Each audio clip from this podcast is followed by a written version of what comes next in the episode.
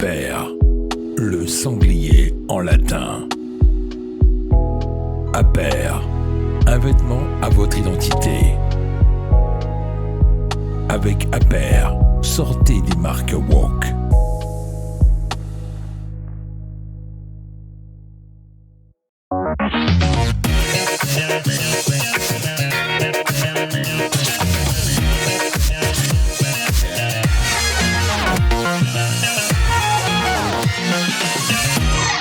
À Bistro Liberté, le débat libre et non conformiste. Au sommaire de cet épisode, la guerre au Proche-Orient, un choc de civilisation Et en seconde partie, le monde sera-t-il multipolaire demain? Pour en parler, l'invité spécial d'Éric Morillo est un essayiste et éditorialiste de haute volée. Passé par Sciences Po, il fait son service militaire dans le renseignement. C'est donc tout naturellement qu'il embrasse une carrière d'universitaire dans le domaine de la géopolitique en tant que professeur puis directeur d'établissement. Politiquement, c'est un souverainiste issu de la gauche. Il est membre du conseil scientifique de la fondation Res Publica, le centre d'études de Jean-Pierre Chevènement. Il soutient la candidature de ce dernier à l'élection présidentielle de 2002. Il est un temps proche de Charles Pasqua, dont il est l'un des conseillers. C'est surtout un visionnaire. Dans son premier livre, Sept scénarios de l'Apocalypse, il prophétise un an avant la destruction du World Trade Center. Visionnaire toujours, quand dans Le Zombie et le Fanatique, il prédit l'enlisement des USA en Irak. Il publie en 2020 son dernier ouvrage, Populophobie, pourquoi il faut remplacer la classe dirigeante française. Il coécrit quatre ouvrages. On retiendra Bienvenue dans le pire des mondes, le triomphe du soft totalitarisme, qui est une collaboration entre Natacha Polony et le comité Orwell dont il est membre. Il collabore à Causeur, au Figaro Vox, puis à la revue Fonds Populaire. Il est chroniqueur sur CNews, Europe 1 et Sud Radio. Il est élu président de la France souveraine qui veut rassembler le camp souverainiste de droite comme de gauche. Ses propos sur Greta Thunberg, Sandrine Rousseau ou la crise du Covid ont provoqué une vague d'indignation. Ce n'est pas pour nous déplaire. Je vous demande d'accueillir Guillaume Bigot.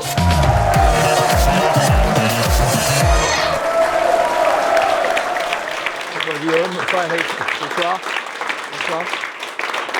Bonsoir. Bonsoir. Bonsoir. Bonsoir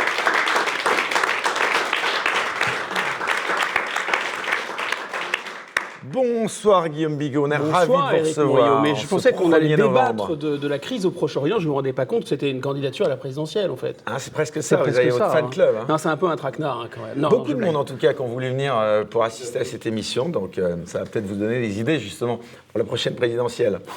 Alors, la tradition, elle est respectée à chaque émission. Je vous présente les sociétaires euh, d'un jour qui vont donc nous accompagner pendant toute cette émission. Tout d'abord, mes acolytes préférés, je les présente plus, enfin un peu quand même encore. Tout d'abord, Mike Borowski, on peut l'applaudir, journaliste. À Radio Courtoisie. Ravi de te retrouver, mon cher Mike. Bah, à mes côtés également, lui aussi, un acolyte, je ne le présente plus. C'est Greg Tabibian de la chaîne YouTube. Je suis pas content TV. Mon cher Guillaume, je, je ne sais pas si vous avez vu la dernière émission, mais il y a eu une révélation dans cette émission. C'est un petit peu la tradition aussi de TV euh, Liberté, c'est de révéler des talents. hein. Je crois qu'il y en a quelques-uns d'ailleurs qui officient euh, euh, sur certaines chaînes info que vous connaissez, qui sont passés par euh, TV Liberté, qui maintenant sont devenus très connus. Eh bien, il y en a un, voilà, qui a assisté à la dernière émission en tant que sociétaire et qui a été euh, remarqué, eh bien, dans le cadre d'une joute verbale assez sportive avec Damien Rio de Reconquête. Et on a donc décidé de euh, lui demander de revenir, hein, puisqu'il avait donc euh, fait pas mal parler. Puis en plus, il est dans des idées euh, pas forcément euh, associées à cette chaîne. Bah, ça prouve justement. Ça s'appelle TV Liberté. Donc nous, on accorde beaucoup d'importance à la liberté d'expression, d'où qu'elle vienne. C'est Yanis Dalouche, militant de la France Insoumise.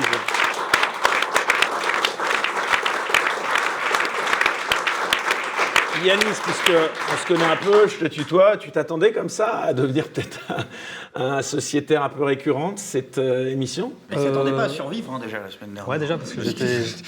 Non, non, finalement. Est-ce que Jean-Luc Mélenchon t'a appelé après cette émission Euh, non, du tout, il m'a pas contacté. Tu sais s'il a regardé Je l'émission pense qu'il est très sollicité, je ne pense Ouais. pas. Il a un emploi du temps chargé. Ouais. Il est en Afrique en ce moment, il rencontre des chefs d'État. Ouais, il est candidat euh, Il est un peu mieux à la reçu. présidentielle, je crois, au Congo, non? Je sais pas, j'ai euh, vu. euh, non? Il est un peu mieux reçu que Macron d'ailleurs. Ouais. Bon. Il est reçu avec des grands Voilà, ça commence fort déjà. Difficile. Et alors le dernier, voilà, qui a la place qu'occupait Damien Rieu, donc je sais pas si ça va lui porter bonheur, c'est Eric Richard Mose, on peut t'applaudir. Alors, ils sont jeunes, on les a mis un, un petit peu aux extrémités chacun du plateau, puisque Eric Richard Mose, lui, c'est pas vraiment la France insoumise, il est membre du comité exécutif des Patriotes de Florian Philippot, donc euh, a priori, euh, pas forcément grand-chose à voir avec Yanis Dalouche, mais on verra verra bien. intéressant. Aujourd'hui. Voilà, Dans aujourd'hui. 10 ou dans 20 ans, c'est pas. Alors, cher euh, Guillaume Bigot, il y a une tradition aussi dans Bistro Liberté. Avant d'aborder les deux débats, eh bien, on impose aux sociétaires de ne pas parler. hein. C'est un petit peu difficile avec eux, mais on essaye de le faire. Donc, euh, comme d'habitude, on va commencer par un court tête-à-tête, juste tous les deux. Euh, on va d'abord parler donc euh, un petit peu de vous. Euh, vous présidez donc France Souveraine depuis euh, 2021. Est-ce que vous pouvez nous rappeler ce qu'est ce mouvement? Oui, ce mouvement, c'est un peu euh, le bras armé de la revue fondée par Michel Onfray euh, et Stéphane Simon. Front Populaire. Front Populaire, pour regrouper effectivement les souverainistes de gauche, de droite, du centre d'ailleurs, et de nulle part. C'est la formule consacrée. Et euh, c'est vraiment un projet, pour le coup, de revue, euh, voilà, dans la, dans la tradition des revues intellectuelles. Donc c'est une dire vous revue. de la politique, quoi. Non, cette revue, c'est une, une revue de réflexion. On y concentre quand même des gens qui ont une grille de lecture qu'on peut appeler souverainiste.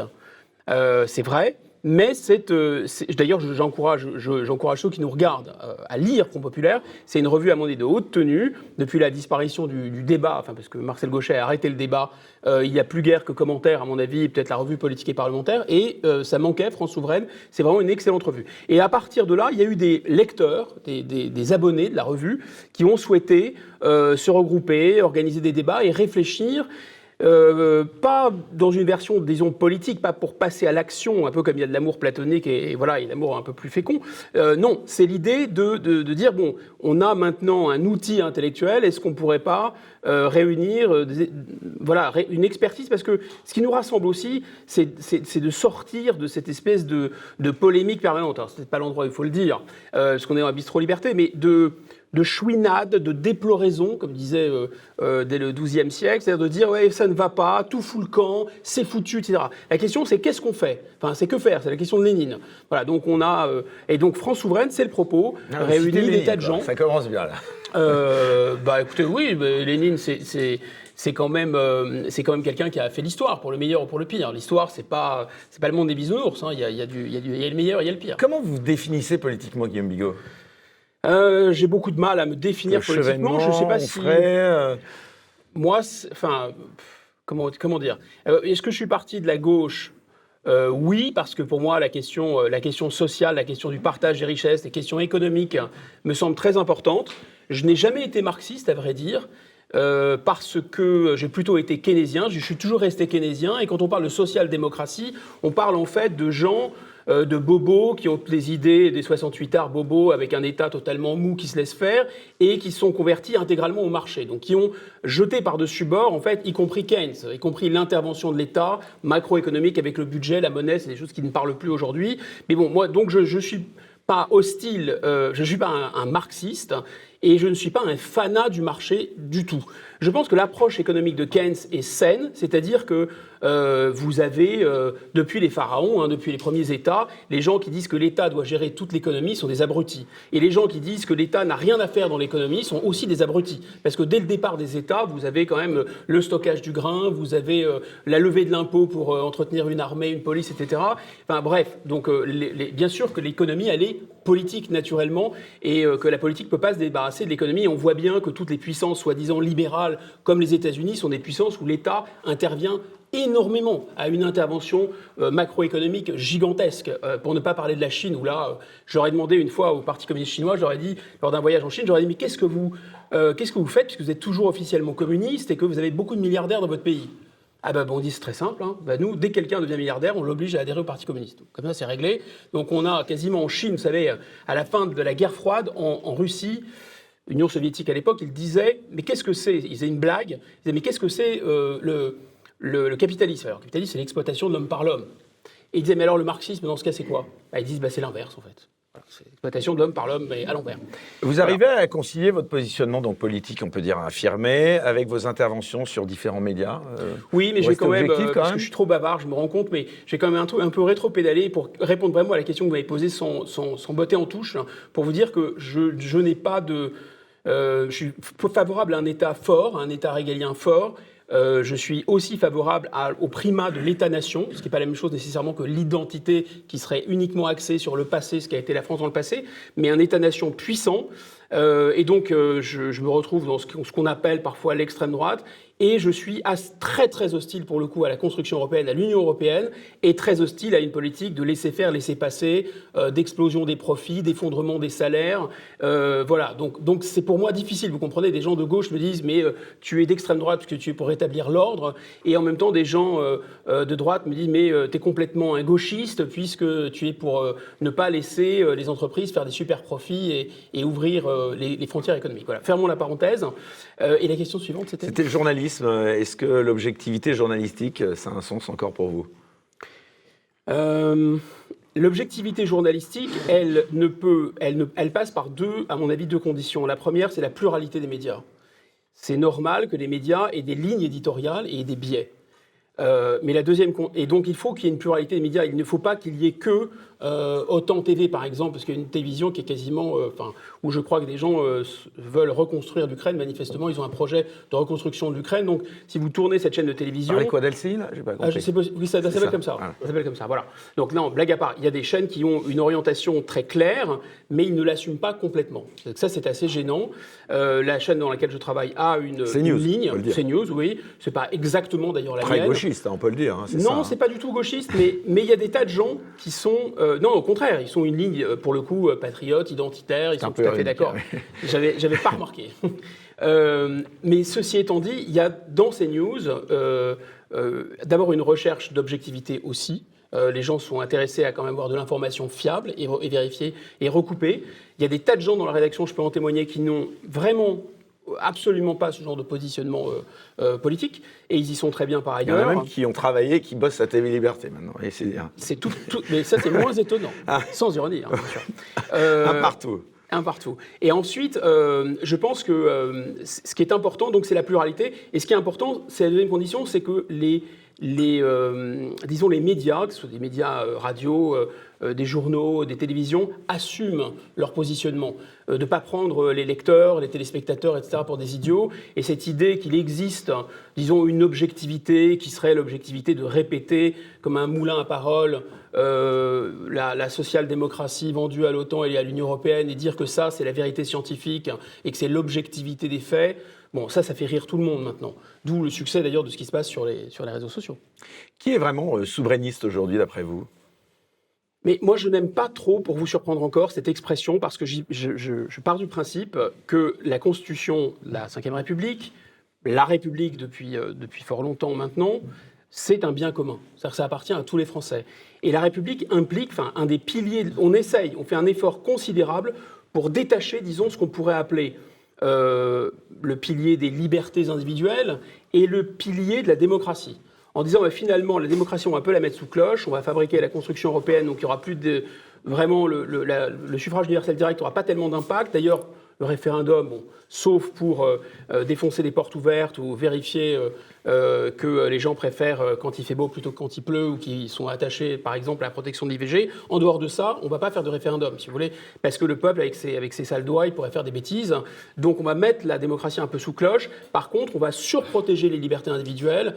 C'est tout le mécanisme de la construction européenne, c'est tout le mécanisme dit de l'état de droit avec la jurisprudence, les juges, les traités internationaux qui s'imposent à la démocratie, c'est-à-dire à, l'expression du suffrage universel à travers, euh, à travers la loi.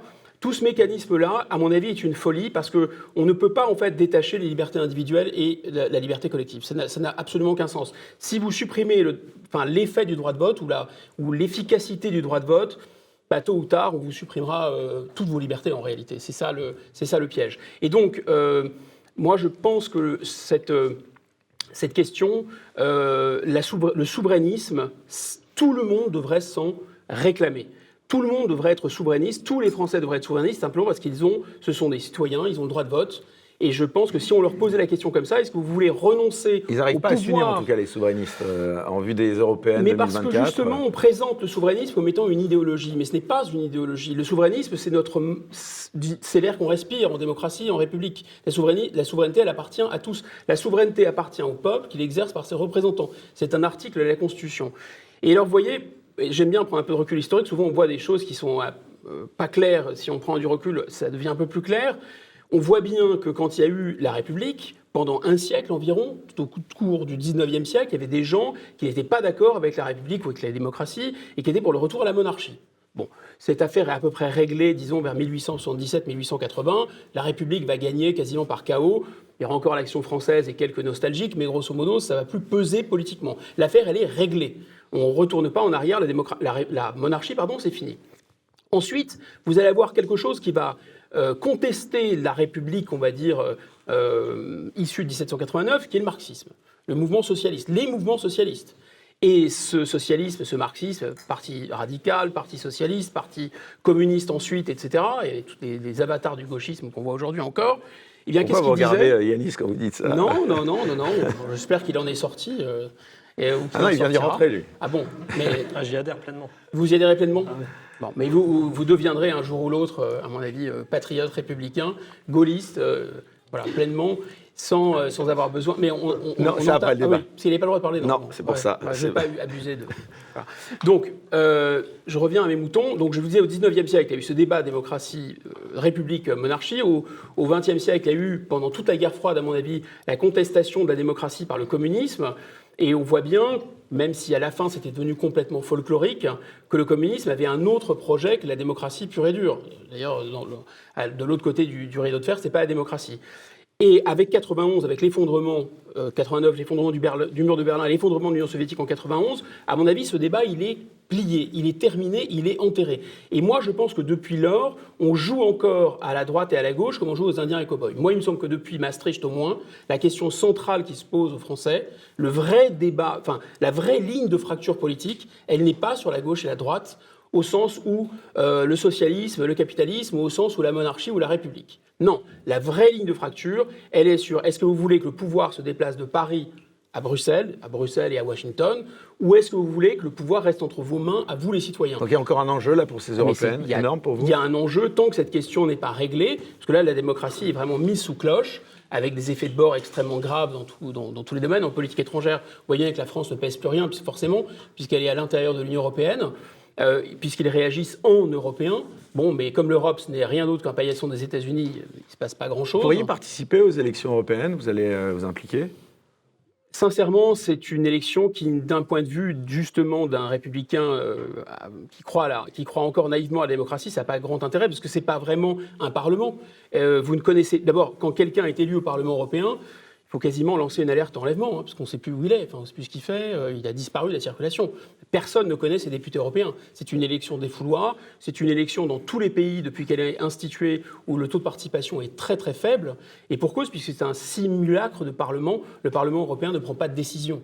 En réalité, ce n'est pas une démocratie, l'Union européenne, c'est quelque chose d'assez baroque, assez bizarre, où vous avez une commission qui n'est pas élue, qui a des pouvoirs considérables, vous avez des États qui se réunissent un peu sous le sceau du secret et qui votent en plus, qui peuvent être mis en minorité. Autrement dit, les 67 millions de Français, il arrive très souvent maintenant qu'ils soient mis en minorité sur des questions qui intéressent leur destin. Donc la démocratie, je vous l'annonce, depuis en tout cas au moins le traité de Lisbonne, a été abolie. 1789 a été décapité. Voilà.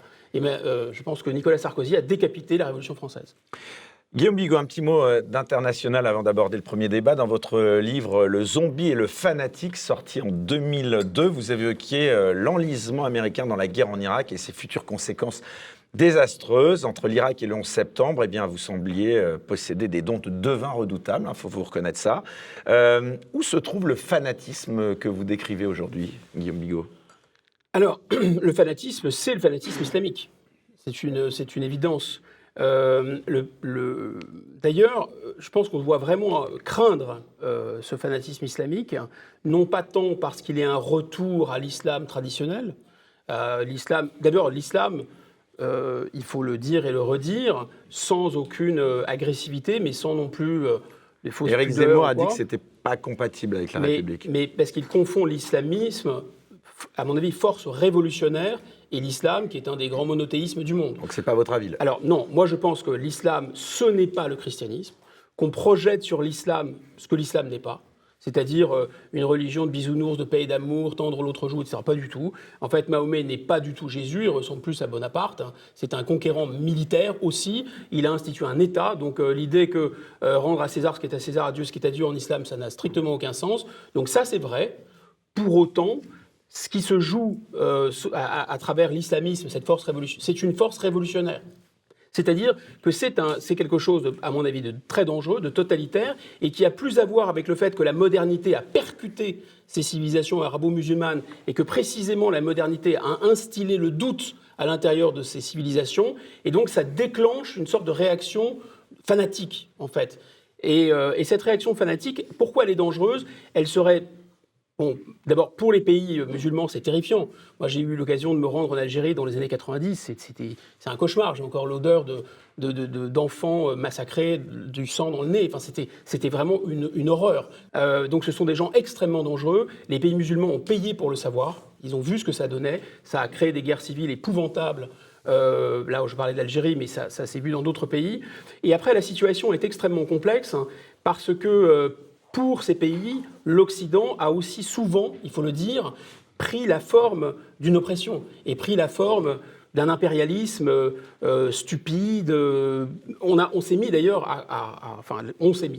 Vous voyez, je suis contaminé moi aussi. Les États-Unis d'Amérique, la, Grande-Bretagne pour commencer, euh, après le 11 septembre, se sont mis à écraser, à détruire des États laïques, euh, des États laïques qui étaient vraiment des, euh, qui essayaient de fabriquer des États-nations.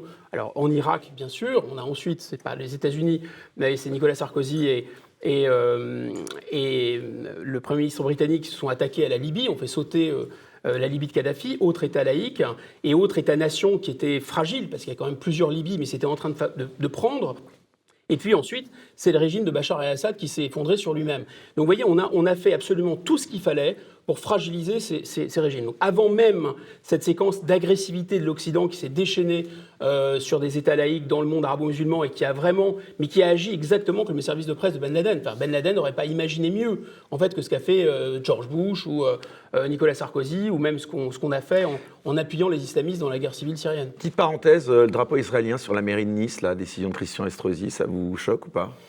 C'est, ça me choque tout autant que Allah Akbar, place de la République. C'est-à-dire que Et que le voici euh, la France de Jean-Luc Mélenchon en parlant de cette euh, euh, population qui Oui, parce que l'État d'Israël euh, a le droit de se défendre, mais c'est un État-nation qui se défend. Est-ce que c'est notre guerre?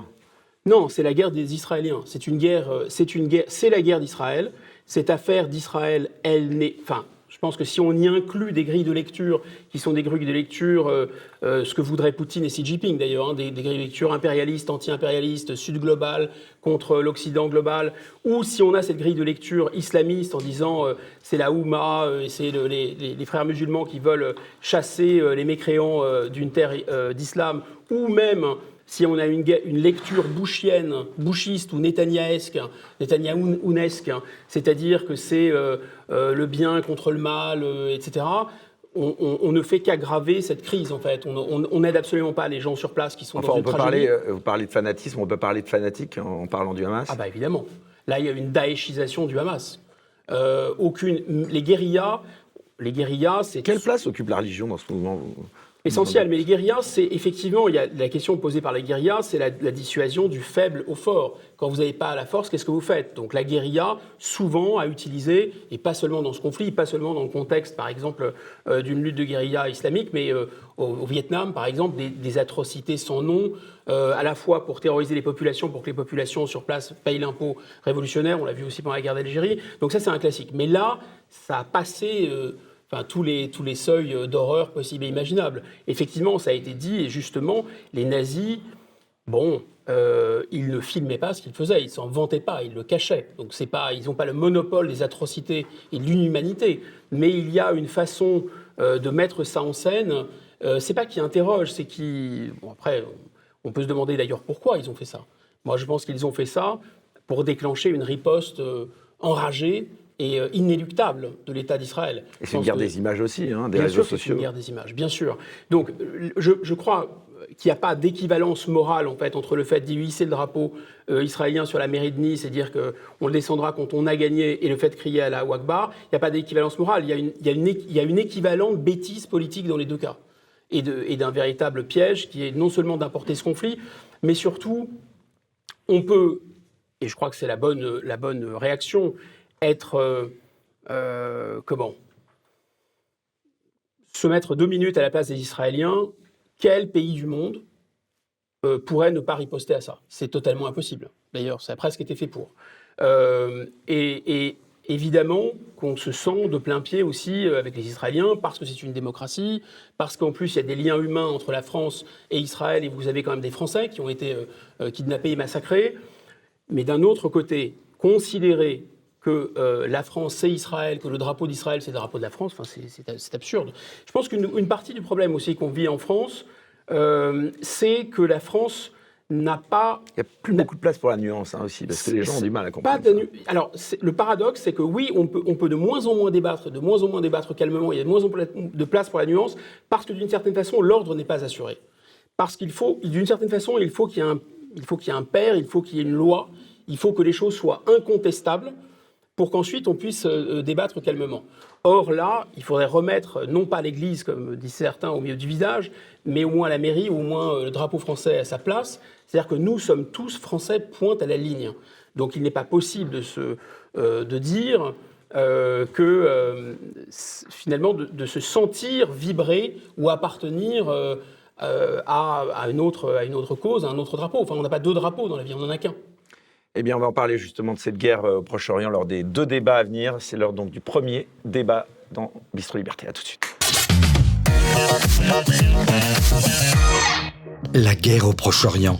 Un choc de civilisation? Quel enseignement tirer de ce conflit? Nationalisme arabe ou islamisme radical? Faut-il choisir? Est-ce la fin du processus de normalisation? On en vient donc à ce premier sujet de débat, encore une fois très sensible, hein, qui porte sur le thème de la guerre au Proche-Orient. Alors, cette fois, les sociétaires, euh, vous allez pouvoir intervenir, y compris euh, Yanis Dalouche, hein, euh, de la France Insoumise. Tout d'abord, première question, elle est quand même encore pour vous, Guillaume Bigot. Est-ce que la déflagration actuelle va, selon vous, modifier pour longtemps l'échiquier géopolitique? Euh, oui, mais ça ne va faire qu'amplifier euh, un mouvement déjà amorcé euh, et probablement vraiment, vraiment amorcé avec le 24 février, parce qu'il y, a y toujours des forces qui travaillent un, un peu comme des tremblements de terre de manière souterraine. Vous pouvez la voir venir, cette crise, d'après vous? Non. Enfin, moi, je l'ai pas vu venir, en tout cas. Peut-être peut qu'on aurait pu la voir venir. Qui porte la responsabilité de ce désastre? C'est ça la question. euh. Hmm. Ça paraît comme ça. Elle est compliquée, cette non, question. mais on, on peut pas. En plus, euh, euh, pas laisser penser que j'ai des informations que les gens n'auraient pas et, et jeter comme ça des, des choses en l'air parce que c'est suffisamment grave. Mais on a quand même l'impression, euh, et, et Israël pour le coup a vraiment payé très cher euh, le fait de sous-estimer l'ennemi. Il faut jamais sous-estimer l'ennemi. Euh, c'est la première règle quand on fait la guerre. J'ai revu d'ailleurs, je conseille à tous euh, nos, nos internautes euh, un, un formidable documentaire qui a été réalisé en 2012, qui s'appelle The Gatekeepers, c'est-à-dire les gardiens de la, les sentinelles, euh, et qui interroge pour la première fois dans l'histoire d'Israël tout, pas tous, mais euh, la plupart des, dirigeants contemporains du Shin Bet. Et je peux vous assurer que les dirigeants du Shin Bet hein, sont beaucoup plus virulents à l'égard du gouvernement israélien euh, que ne le sont, euh, par exemple, les, les, gens de l'autorité palestinienne. Ils sont, ils sont très très durs.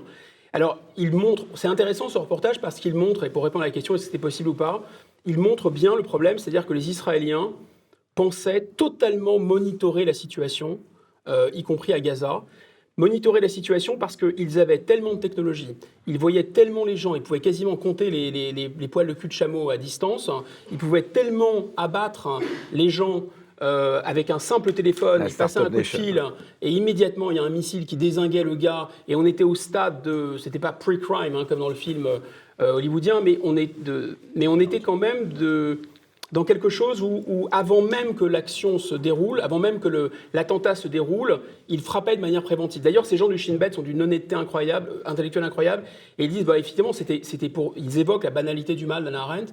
Ils disent, bon, au bout d'un moment, bon, c'est vrai qu'on tuait, on tuait des méchants, c'est indiscutable, c'est des gens qui voulaient faire couler le sang, et Dieu sait si le Hamas a vraiment fait couler le sang en Israël, et d'ailleurs le sang aussi des Palestiniens, mais ils se disent, bon, c'est quand même pas tellement normal derrière une console, comme un peu une console de jeu, d'appuyer sur des boutons, et quand on en a tué 50, puis 100, puis 150, puis 200, puis 300, bon. Et ils avaient cette idée que tout était absolument contrôlable. Euh, la situation était vraiment complètement sous contrôle parce qu'ils voyaient tout, ils comprenaient tout. Et, euh, et en réalité, bah, on peut tout faire avec des baïonnettes, disait Napoléon, sauf rester assis dessus. C'est-à-dire que gagner la guerre, enfin gagner militairement et être en mesure, parce que là, il n'y a pas de suspense en fait. Euh, Tsahal va mettre une dérouillée au Hamas. Et d'ailleurs, je pense que c'est une, c'est une bonne chose parce que le Hamas, c'est vraiment une horreur. Vous êtes dans Euh, quel camp? D'ailleurs, il faut forcément choisir. Mais aujourd'hui, pour les gens qui nous regardent, voilà, est-ce que vous êtes dans un, entre guillemets, dans un des deux camps? Alors oui, je n'ai aucun, euh, aucun dilemme moral sur le fait de pointer le Hamas comme l'ennemi, et y compris mon ennemi. Euh, D'un autre côté, je pense que euh, On est tous d'accord là-dessus L'idée- ou pas Je ne sais pas, je vous pose la question. L'idée qu'Israël pourra euh, régler la question uniquement par la force, ça c'est une folie. Je pense que c'est une folie. Je pense qu'en plus, il y a une bombe démographique pour eux. Et l'idée, ils ne vont pas vider Gaza, ils ne vont, pas tuer les- vont pas tuer les civils de Gaza non plus tous. hein. Ils sont euh, plus de 2 millions. Et il y a la Cisjordanie, même s'ils installent les colonies en Cisjordanie, ben, il y a 6 millions de juifs. hein. et imaginez qu'ils contrôlent la totalité des territoires, c'est-à-dire qu'ils annexent complètement la Cisjordanie, ils annexent complètement Gaza. Ça fait déjà, à l'heure qu'il est, là, 7 millions d'Arabes et 6 millions de juifs. Bah, vous attendez 50 ans et vous voyez ce qui se passe. Donc je pense que c'est une folie de toute façon. Mike Borowski. Moi, j'aime beaucoup euh, Guillaume Bigot. Bon, même s'il a eu son couplet euh, républicain des Lumières, ça, que ça m'a écorché les oreilles. Bon, bah, tant pis, c'est comme ça. hein, Mais, mais je l'aime quand même beaucoup. je me méfie hein. des gens qui disent j'aime beaucoup. Euh, Ouais, oui, mais après, voilà, parce que pour la République, pour moi, c'est un peu l'anti-France. Donc ça, euh, bon, ça, c'est c'est mon truc à moi. Euh, je, suis- je- D'ailleurs, je débat Carrément toujours avec. euh, ah, c'est c'est l'anti-France, c'est l'anti-France. hein. Laïcité, euh, la République, euh, la République, ça n'a amené euh, que le malheur et la désolation, et c'est ce c'est ce qu'on Moi, vit actuellement. prêtres exorcistes, si Ah, vous c'est- voulez. hein, non, mais c'est une, non, mais c'est une réalité. Mais bon, Non, non, mais pour lui, Jean-Jacques Rousseau, Sandrine, c'est pareil. voilà, c'est la même chose. Exactement, c'est le même. Ah. Après, là où je suis d'accord avec. Guillaume Vaut Bigot, mieux le savoir. Non mais c'est- on, Bien peut, on sûr, peut en débattre. mais On a- carrément, on a le droit, carrément, quoi, bien sûr, bien sûr, bien Mais, là, où je suis, là où je suis d'accord avec euh, Guillaume Bigot, c'est le, euh, le problème israélien, c'est la démographie. Euh, en effet, euh, il y a, quand j'étais adolescent, il y avait, je crois, 10% euh, d'Arabes israéliens euh, en Israël. Aujourd'hui, il y en a 30%. Et lorsqu'ils seront majoritaires en Israël, on on verra comment ils se comporteront en Israël. Ensuite, euh, les pays euh, limitrophes, comme l'Égypte, il y avait 60 millions en 90, je crois, ou 95 euh, euh, d'Égyptiens. Aujourd'hui, il y en a quasiment 120 millions. Donc, démographiquement, je pense que euh, les, euh, Israéliens, bon, ça, ça va être compliqué pour eux. Ensuite, euh, moi, ce que je ne veux pas, et je suis tout à fait d'accord avec vous, c'est qu'il ne faut pas euh, choisir, parce que c'est pas, ça pas qu'il faut choisir, mais je, veux dire, euh, on nous tend encore un piège. Le régime encore nous tend un piège, dans le sens où La France a choisi pour toi? euh, non, mais, non, mais en, en fait, le, le- le souci, c'est que euh, nous nous battons les uns les autres, des gens qui avons les mêmes idées, en gros un socle commun de 80% d'idées. Nous nous, nous nous battons pour savoir qui est israélien, qui est palestinien, qui est ukrainien, qui est russe, qui est ceci, qui est cela. Ah, On nous il oblige été clair, constamment lui, à hein, choisir. Il dit qu'il faut vraiment Ah oui. euh, mais pas attendez, prendre il il parti. Quoi. Attends, mais- mais attends, il y a deux semaines, il y avait Damien Rieu, qui est, qui est un, qui est un bon gars, qui n'est pas un mauvais bougre. Eh ben, euh, il a créé la division en étant dans une folie ultra pro-israélienne. Et, et ça, ce n'est pas bon pour nous, enfin pour nos camps en tout cas, parce que nous ne sommes pas déjà majoritaires. Et si en plus on doit se battre sur ce qui se passe à l'étranger, alors que dans notre propre pays, nous n'arrivons pas à garder la sécurité, eh ben, euh, ben, du coup, on sera toujours dans l'opposition en fait. J'ai une question à Greg. Guillaume Bigot. J'aime beaucoup Guillaume Bigot. Euh, Mais- je- Quand ça commence comme ça, C'est très mais je- je inquiétant. suis- mais je suis- moi aussi d'ailleurs, j'aime beaucoup ce que bah, vous faites. Merci vous aimez beaucoup. Voilà. Mais ju- juste, me- je me demande, parce que vous venez de dire, euh, bon, Israël va mettre une dérouillée au Hamas, euh, ça ne fait aucun doute.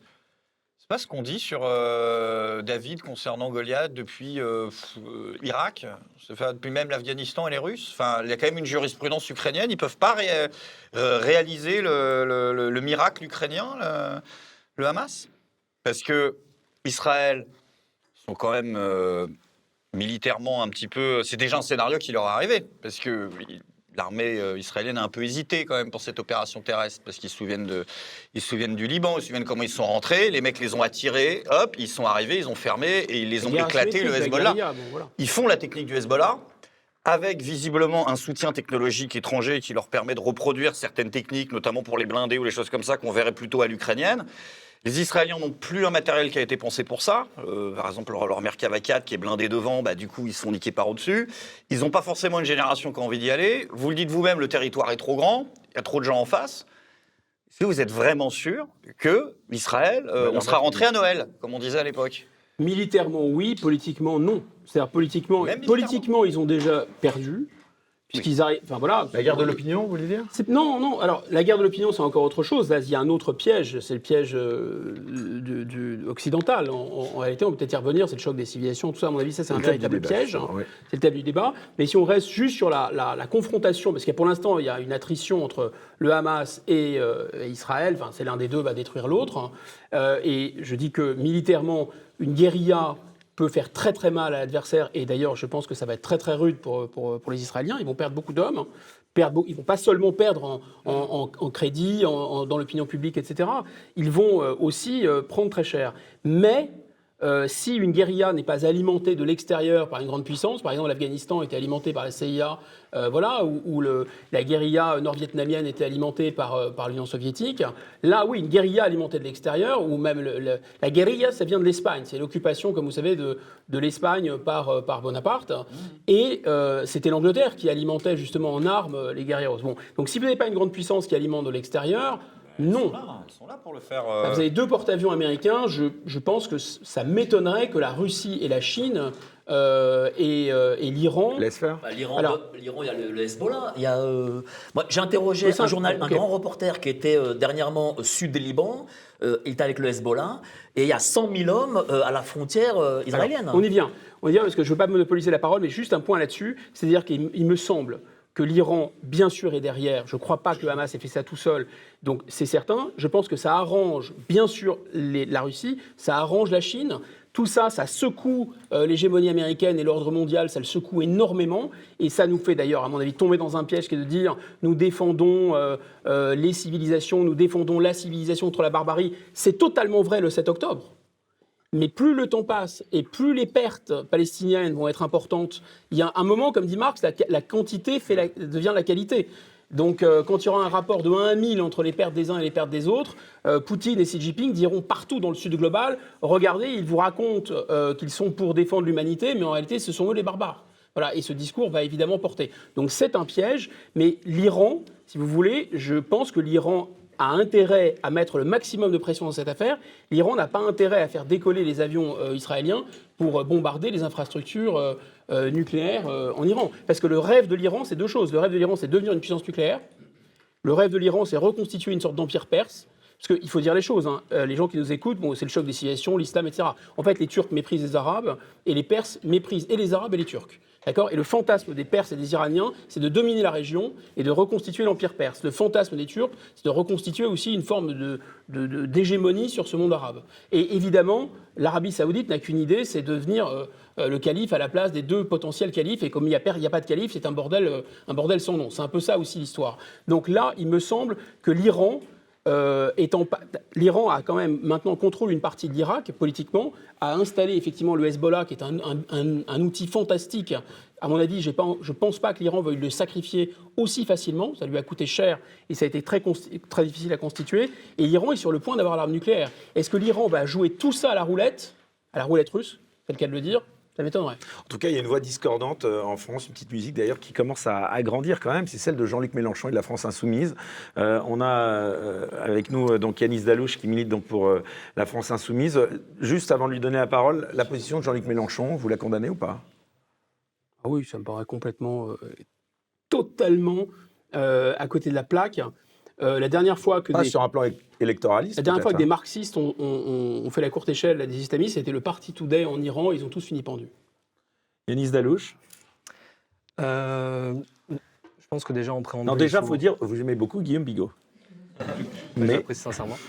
Euh, comme lui, je pense pour, euh, pour acter une certaine réciprocité que le, euh, le conflit israélo-palestinien, c'est un peu l'épicentre euh, d'une polarisation du monde, c'est-à-dire qu'il y a une fracturation du monde euh, avec euh, bah, manifestement les pays du Sud qui commencent à se, liguer à un Occident euh, de plus en plus impotent, aligné sur les intérêts américains.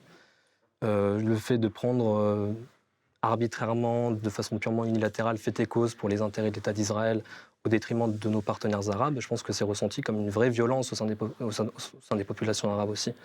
Et le deux poids deux mesures joue beaucoup, je pense, dans l'hostilité qui peut être manifestée au sein des populations. Je des pense pas que ce soit euh, prédominant. Je pense pas que l'islam, soit prédominant euh, quand on voit la symétrie des pertes euh, qu'il y a depuis euh, la fameuse guerre contre enfin, l'axe, du bien autoproclamé et la guerre de George Bush qui a occasionné plus d'un million de morts rien que pour l'Irak. Euh, près de 4 500 000 victimes selon euh, de nombreuses études qui ont été faites aux États-Unis, de, de victimes indirectes, de famine, de malnutrition, que ce soit Au au moins de- Soudan, Ah ouais. en Afghanistan. il y a Ah oui, vous comptez les deux guerres, Afghanistan et. Irak. Ok. sur, euh, sur 20 ans. C'est à peu près 4 500 000 morts, dont 1 million Mais de Yannis, sur la, la réaction de Guillaume Bigot qui dit que Jean-Luc Mélenchon se fourvoie, euh, toi, tu partages Ah non, pas c'était justement Mais une c'est position... la deuxième attaque la c'est- plus grave c'est après une- Nice, hein, c'est une euh, position qui vise des... gaulliste. C'est C'est la une- deuxième attaque djihadiste qui vise des Français quand même. C'est On a une- 30 morts là. Bah, c'est- Enfin, c'est une, c'est une- c'est position étonnamment qui normalement devrait, euh, dont dont vous pourriez légitimement vous réclamer, vu que c'est une position gaulliste. Euh, il y a en 1973, je vais vous l'apprendre, il y a, il y a- il y a eu ce qu'on appelle la guerre du Kippour, et euh, on a la CE, c'était le Conseil économique européen avec les neuf euh, les, les- La les États membres euh, qui, avait, qui avait fait une déclaration commune au sujet euh, bah, du, du conflit au Proche-Orient et donc de la guerre du Kippour entre l'Égypte, euh, la Jordanie, la Syrie et puis l'État d'Israël, avec euh, un ministre des Affaires étrangères qui s'appelait Michel Jobert, qui était, je ne sais pas si vous le connaissez, c'est un gaulliste, euh, gaulliste pur jus, et lui-même était l'instigateur de cette, euh, de cette déclaration de la CE. Et euh, quand vous regardez les propos liminaires et les revendications de l'Europe de l'époque, c'était euh, la question de la colonisation, la question de l'acquisition frauduleuse de certains, de certains territoires, de l'accaparement de territoires par l'État d'Israël, de son expansionnisme aussi, qui suscite beaucoup de, de désespoir au sein des populations palestiniennes, et donc de rétablir les droits légitimes des Palestiniens. C'était euh, c'était une ligne. Mélenchon, c'est un. Bah, il n'a fait que reprendre une ligne gaulliste. Moi, je trouve ça étonnant. Moi, je trouve pas. Si, si, si, si. Je, je- je peux vous, je peux le- vous répondre Ok. Euh, en fait, hein, le Hamas, on n'a absolument rien à foutre des Palestiniens. Le Hamas, c'est un projet euh, de rétablissement du califat. C'est un projet islamique mondial. Et donc, c'est pas leur sujet. Je pense pas qu'il soit transfrontalier. C'est un- c'est Ah, plutôt un islamo. un islamo-nationalisme euh, circonscrit à la Palestine. euh, Bah, Le Hamas n'a jamais eu une de percée pré- conceptuelle parce que l'islam n'est pas favorable aux nations en réalité. Enfin, l'islam sous forme politique extrême comme le Hamas n'est pas favorable aux nations. Ils sont même construits contre l'idée mécréante pour eux de faire un État-nation qui était l'État. Bah, il faut vous renseigner. L'OLP, Ah, la pour eux, c'est leur ennemi. Hein. Enfin, le- la, la revendication première du Hamas, c'est un État palestinien. C'est pas l'instauration d'un califat. hein. C'est la lutte. partie de la droite israélienne contre l'OLP justement en jouant à court terme les islamistes contre Bah, une forme de nationalisme bon palestinien et c'est terrible aujourd'hui pour la situation. Alors, moi, j'ai pas les. les- les D'abord Guillaume déclarations- Bigot et ouais, ensuite Eric pardon. Richard. J'ai pas les déclarations euh, précises en tête, mais je pourrais vous les retrouver. On pourrait les, les transférer aux internautes. Plusieurs dirigeants du Hamas disent que leur projet, c'est un projet euh, d'établissement de l'islam sur terre. Voilà, pointe à la ligne. Euh, bon, deuxième chose importante, et ça c'est important parce qu'on pourrait avoir un point presque un point d'accord, pas avec Jean-Luc Mélenchon, mais peut-être avec vous si vous êtes de bonne foi. Et je pense que vous l'êtes. C'est-à-dire que ce n'est pas parce que eux, ils ont, ils ont décrété une guerre de civilisation, pour le coup, c'est vraiment une guerre de civilisation, que nous sommes obligés de tomber dans leur panneau et de nous aussi décréter une guerre de civilisation. Donc moi, je suis d'accord, il ne faut pas se solidariser de manière unilatérale et indiscriminée, etc., euh, avec Israël sur la question du partage des territoires, sur la question des colonies, sur la question euh, de la, la création d'un État palestinien. Ça, complètement d'accord avec vous et avec euh, Jean-Luc Mélenchon, peut-être, je ne sais pas. Mais par contre, tomber dans le panneau, ne, ne pas voir ou, faire semblant de ne pas voir qu'on a affaire en fait à des, djihadistes, à des djihadistes sanguinaires, c'est c'est une blague. Je pense pas que ce soit la position de Mélenchon. Encore une fois, nous, on a, on a recontextualisé, on a remis en perspective en fait le conflit. Et euh, l'avènement du Hamas euh, est consécutif aussi à la politique de colonisation qui, se, qui est ininterrompue depuis 75 ans et même qui a été, euh, qui a été en, tout cas le mouvement du Hamas. Il y a un très bon article qui est paru dans le, dans le Times of, of Israel le lendemain des, des attaques perpétrées par, le, par le Hamas. Un très bon article où clairement il y a une sorte de rétrospective des choix des dirigeants israéliens, notamment Netanyahou, de s'acoquiner avec le Hamas, de financer le Hamas, de permettre euh, de, per- de- de pérenniser euh, la présence du Hamas à Gaza pour justement marginaliser l'OLP en Cisjordanie pour empêcher l'émergence d'un État palestinien. C'est une, une- stratégie cynique. Le seul responsable de cette situation, celui qui a exposé sa propre population, la population israélienne, à ce péril, ce danger existentiel pour eux, c'est Netanyahou. Parce qu'il ne veut pas stopper finalement la politique de brutalisation, la politique de colonisation qui crée et qui suscite, et, et qui suscite en réponse une forme de radicalisation de la part des même. Alors, Palestiniens. Guillaume. Bigot vous répond à tous, et ensuite Eric. Bah, vous voyez, quand euh, En même temps, euh, en Inde, qualifie de mouvement de résistance Oui, quand Hamas, en Inde, c'est un les, peu- les cousins euh, du Hamas euh, font sauter et brûler euh, vifs des, des chrétiens dans des églises, ça n'a pas grand-chose à voir avec l'occupation euh, israélienne. Euh, quand euh, ce que j'ai vu en Kabylie, euh, les gens du Fils égorgent des, enfants, pour le coup, ils ont vraiment égorgé des enfants, je l'ai vu de mes yeux, ça n'avait aucun rapport avec l'occupation palestinienne. Donc, si vous voulez, le problème, c'est que à partir du moment où on, accepte, et je pense qu'il faut le faire de bonne foi, parce que nous ne sommes pas israéliens ni palestiniens, donc je pense qu'on peut avoir un peu de recul sur cette question, et que c'est vraiment une sorte de tragédie grecque. On va pas refaire tout le film de ce conflit extrêmement compliqué, mais on peut quand même dire de bonne foi que les deux protagonistes ont des, ont des intérêts absolument légitimes, quand bien même vous diriez que euh, euh, la création d'Israël, euh, enfin le projet de création d'État d'Israël par euh, Herzl et le début de la création d'État d'Israël, c'était un mouvement euh, de peuplement de juifs qui étaient persécutés d'Europe, qui sont venus dans une terre qui n'était pas eux, etc. On peut tout à fait admettre ça, mais euh, ça, ne rend pas pour autant l'État d'Israël illégitime. Sinon, les Turcs n'ont rien à foutre à Istanbul, si vous voulez. Sinon, les Anglais n'ont rien à foutre chez les Apaches euh, en Angleterre, parce que là où il y a le, golfe de George Bush, il y a probablement des Indiens avant, vous voyez. Et les Néo-Zélandais, qui sont des Irlandais ou des Écossais ou des Anglais, n'ont rien à faire non plus en Nouvelle-Zélande. Donc, à part, si on prend ce genre de critères pour dire l'État d'Israël est illégitime, donc je pense que l'État d'Israël est, légitime, et je pense que vous le pensez aussi. C'est une question, ça, Non. Yanis Dalouche. Bah, c'est un pays qui a acquis sa légitimité de, de plein droit. En tout cas, c'est enfin, un fait accompli par les. Donc par il les est légitime. Il, Bien sûr, il est ok. légitime. Il a acquis sa À légitimité. partir du moment où il est légitime, on a déjà ce point d'accord. Moi, je pense qu'il est totalement légitime, c'est minimum, minimum qu'on puisse faire, de créer un État palestinien à côté. Ce qui, pour des tas de raisons, qui de sont à la fois la partition. au cynisme, effectivement, d'État d'Israël, mais aussi au comportement souvent assez débile euh, de, de- de- des gens en face, hein, ce qui n'a pas pour l'instant pu être fait et ce qui que les Israéliens pensaient pouvoir monitorer, monitorer sur le plan sécuritaire à Gaza et en même temps en mettant des, des colonies, toujours plus de colonies en Cisjordanie, et en fait ça leur pète à la figure. Jusque-là on est d'accord. Mais si vous dites que ça, ça justifie le Hamas et toutes les saloperies islamiques et tous les égorgements d'enfants, de femmes, etc., que ces espèces de tarés font partout dans le monde, là on n'est plus d'accord. Ah, mais ce n'est pas du tout une justification. C'est une, enfin, encore une fois, c'est une remise en Mais est-ce que perspective. vous êtes d'accord qu'un anéantir le fanatisme, mort avec Pour moi anéantir le fanatisme, je pense qu'il faut apporter la- de la prospérité aux populations, qu'on cesse de les, pe- de les- de les persécuter, qu'on euh, respecte les résolutions de l'ONU, ce que ne fait pas Israël, qu'on arrête de pousser au, au désespoir Bigot des a je suis d'accord avec qui sont opprimées, Est-ce qu'un bon islamiste, c'est un islamiste mort demande Guillaume Bigot. Euh, je pense pas que ce soit le- la phrase la plus adéquate. C'est-à-dire que Ah. quelqu'un qui commet des crimes doit être jugé, doit être condamné. Euh, moi, je suis, je suis quelqu'un qui a un, attache- certain attachement à l'état de droit et je ne suis pas favorable à la peine de mort. C'est ma, formation politique. a. Je préfère lire. Enfin, moi, je me revendique plutôt, plutôt de Beccaria et de, de Victor Hugo et des abolitionnistes. Donc, je peux pas Encore une être, fois, c'est pas Victor. Hugo qui nous a débarrassé d'Eichmann, Je hein. pense que pour, pour le. Pour, euh, ni la Cour européenne des droits de l'homme. si on arrive à. Pour l'éradication de la barbarie, il faut encore une fois apporter des réponses aux populations et ce n'est pas par davantage toi, de répression, davantage d'oppression, davantage de, de brutalisation qu'on va arriver à créer sûr. une forme de d'entente cordiale entre les peuples. Éric Richard Mose, alors qui est à la place qu'occupait, je disais, Damien de Reconquête. Alors toi, tu es euh, membre du bureau exécutif de Les Patriotes, le mouvement de Florian Philippot. C'est vrai que là-dessus, Florian Philippot, tu peux nous donner sa position Euh, On l'a un peu moins entendu euh, La peut-être position dans les des médias. patriotes, elle est très claire. C'est la position gaulliste ou gaulienne que la Celle de France Villepin, quoi. ce qu'on est absolument d'accord, et je pense qu'une majorité de Français est d'accord avec l'intervention de Dominique de Villepin, qui a été très bonne, qui était de dire, Ah non, pas tout le monde. Non, non, pas tout je le pense monde. qu'une majorité de Français, en tout cas, il faut être capable de parler à tout le monde, il faut être capable de nommer les choses. C'est vrai que du côté de la LFI, il y a eu des tergiversations sur le fait de qualifier le Hamas de terroriste ou ou pas, mais on peut le dire très clairement. Je ne sais pas pourquoi vous êtes emmêlés dans ça, mais le Hamas euh, doit être absolument condamné, c'est absolument abject, ce sont Détruit, des actes terroristes.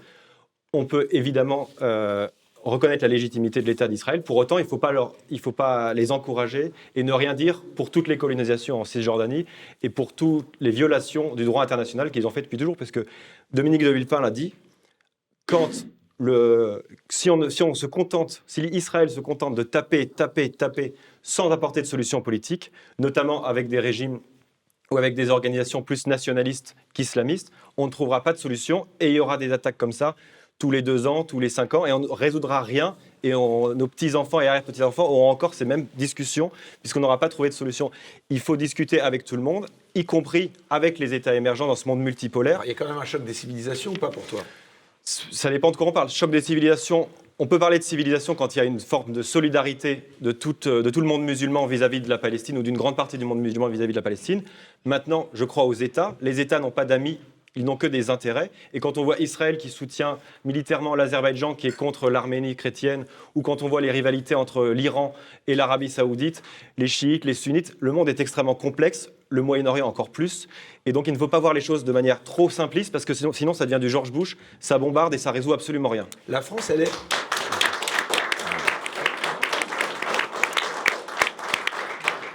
Une question que je vous pose à tous, à Guillaume Bigot en particulier. La France, est-ce qu'elle est encore audible au Proche-Orient? La voix de la France, cette fameuse voix dont on parle tant.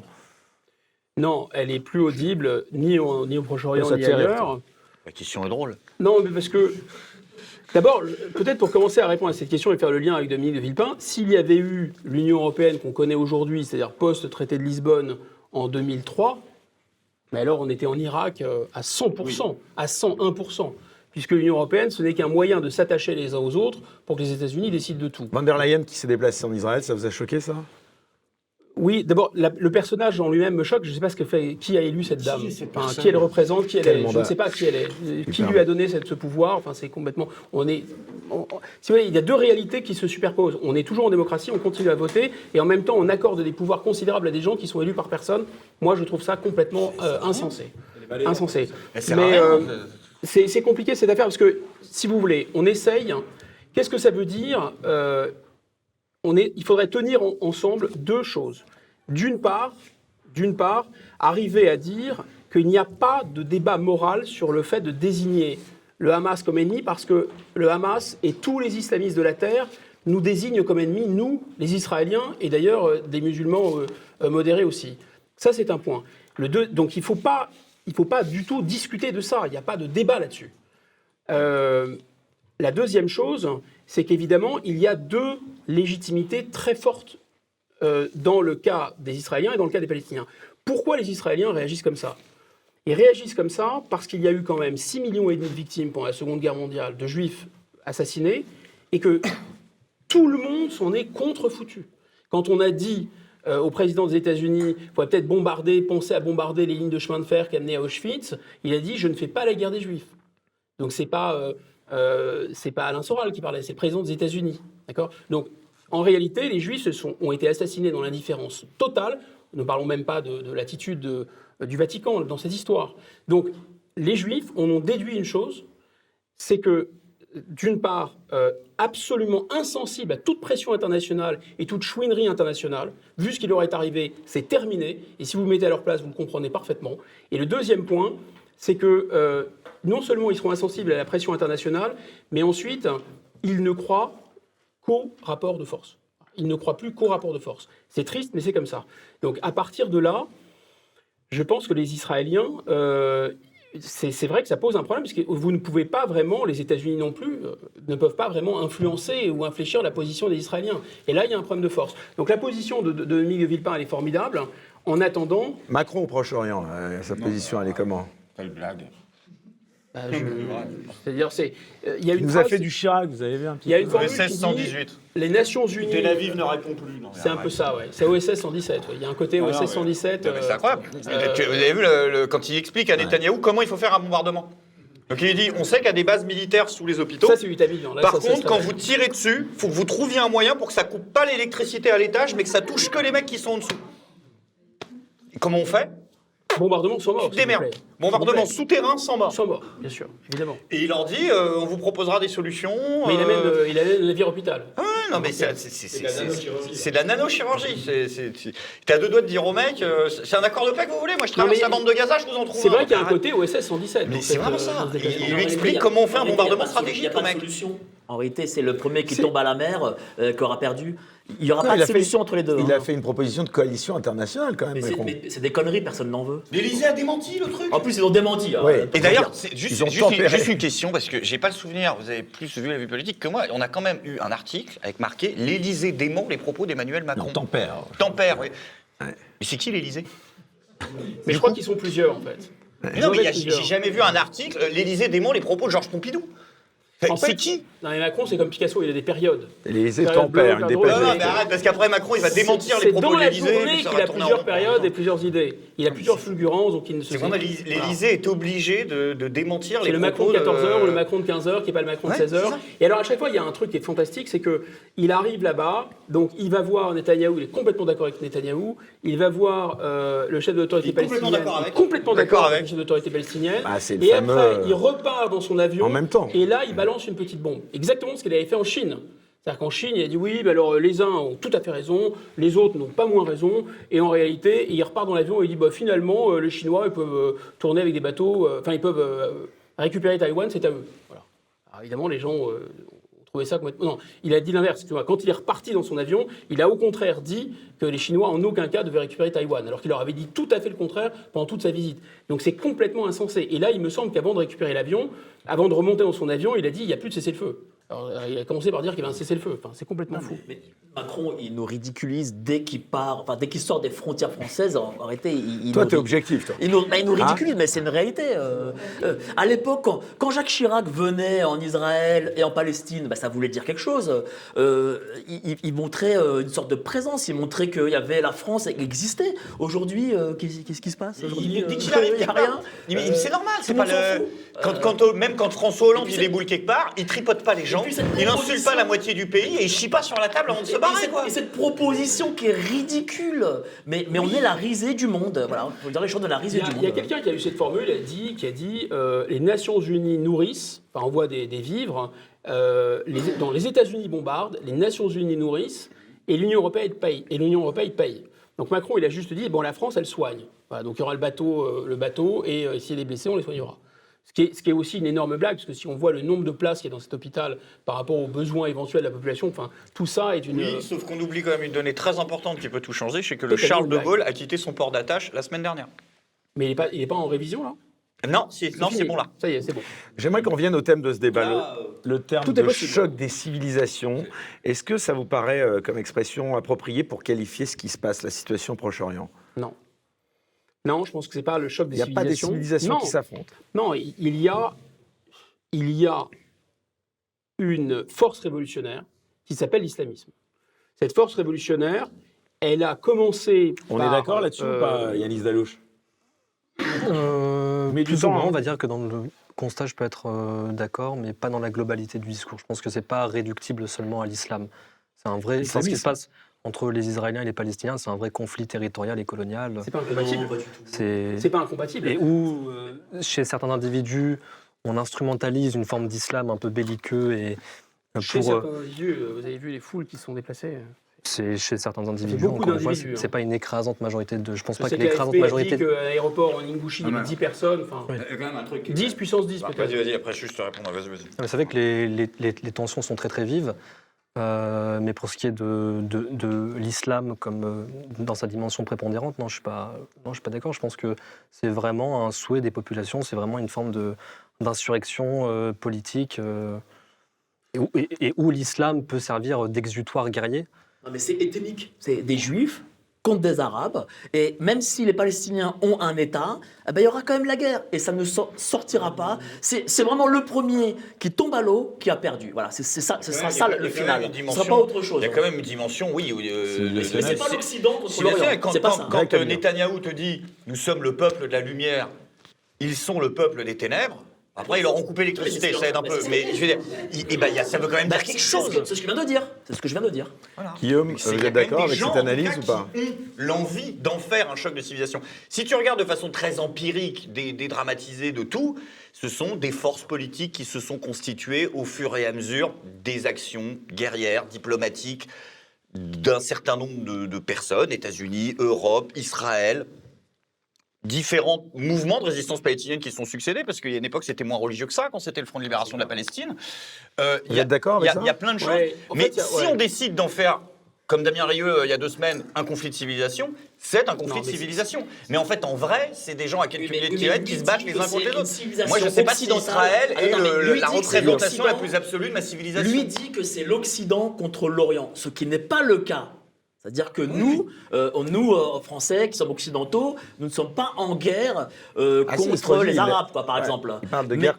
Il gagner cette guerre. euh, Non, non, non, mais lui, lui parle de, lui parle de civilisation, c'est-à-dire que Non, mais- les Américains, les Anglo-Saxons, les Français. C'est intéressant parce qu'on ne peut pas nier ça. Quand on voit ce qui s'est passé en Ingouchi, on voit bien qu'il y a cette force révolutionnaire dont je parle, qui est l'islamisme, euh, qui est un peu comparable au nazisme, au fascisme, qui est comparable au bolchevisme, qui est comparable à toutes sortes de mouvements.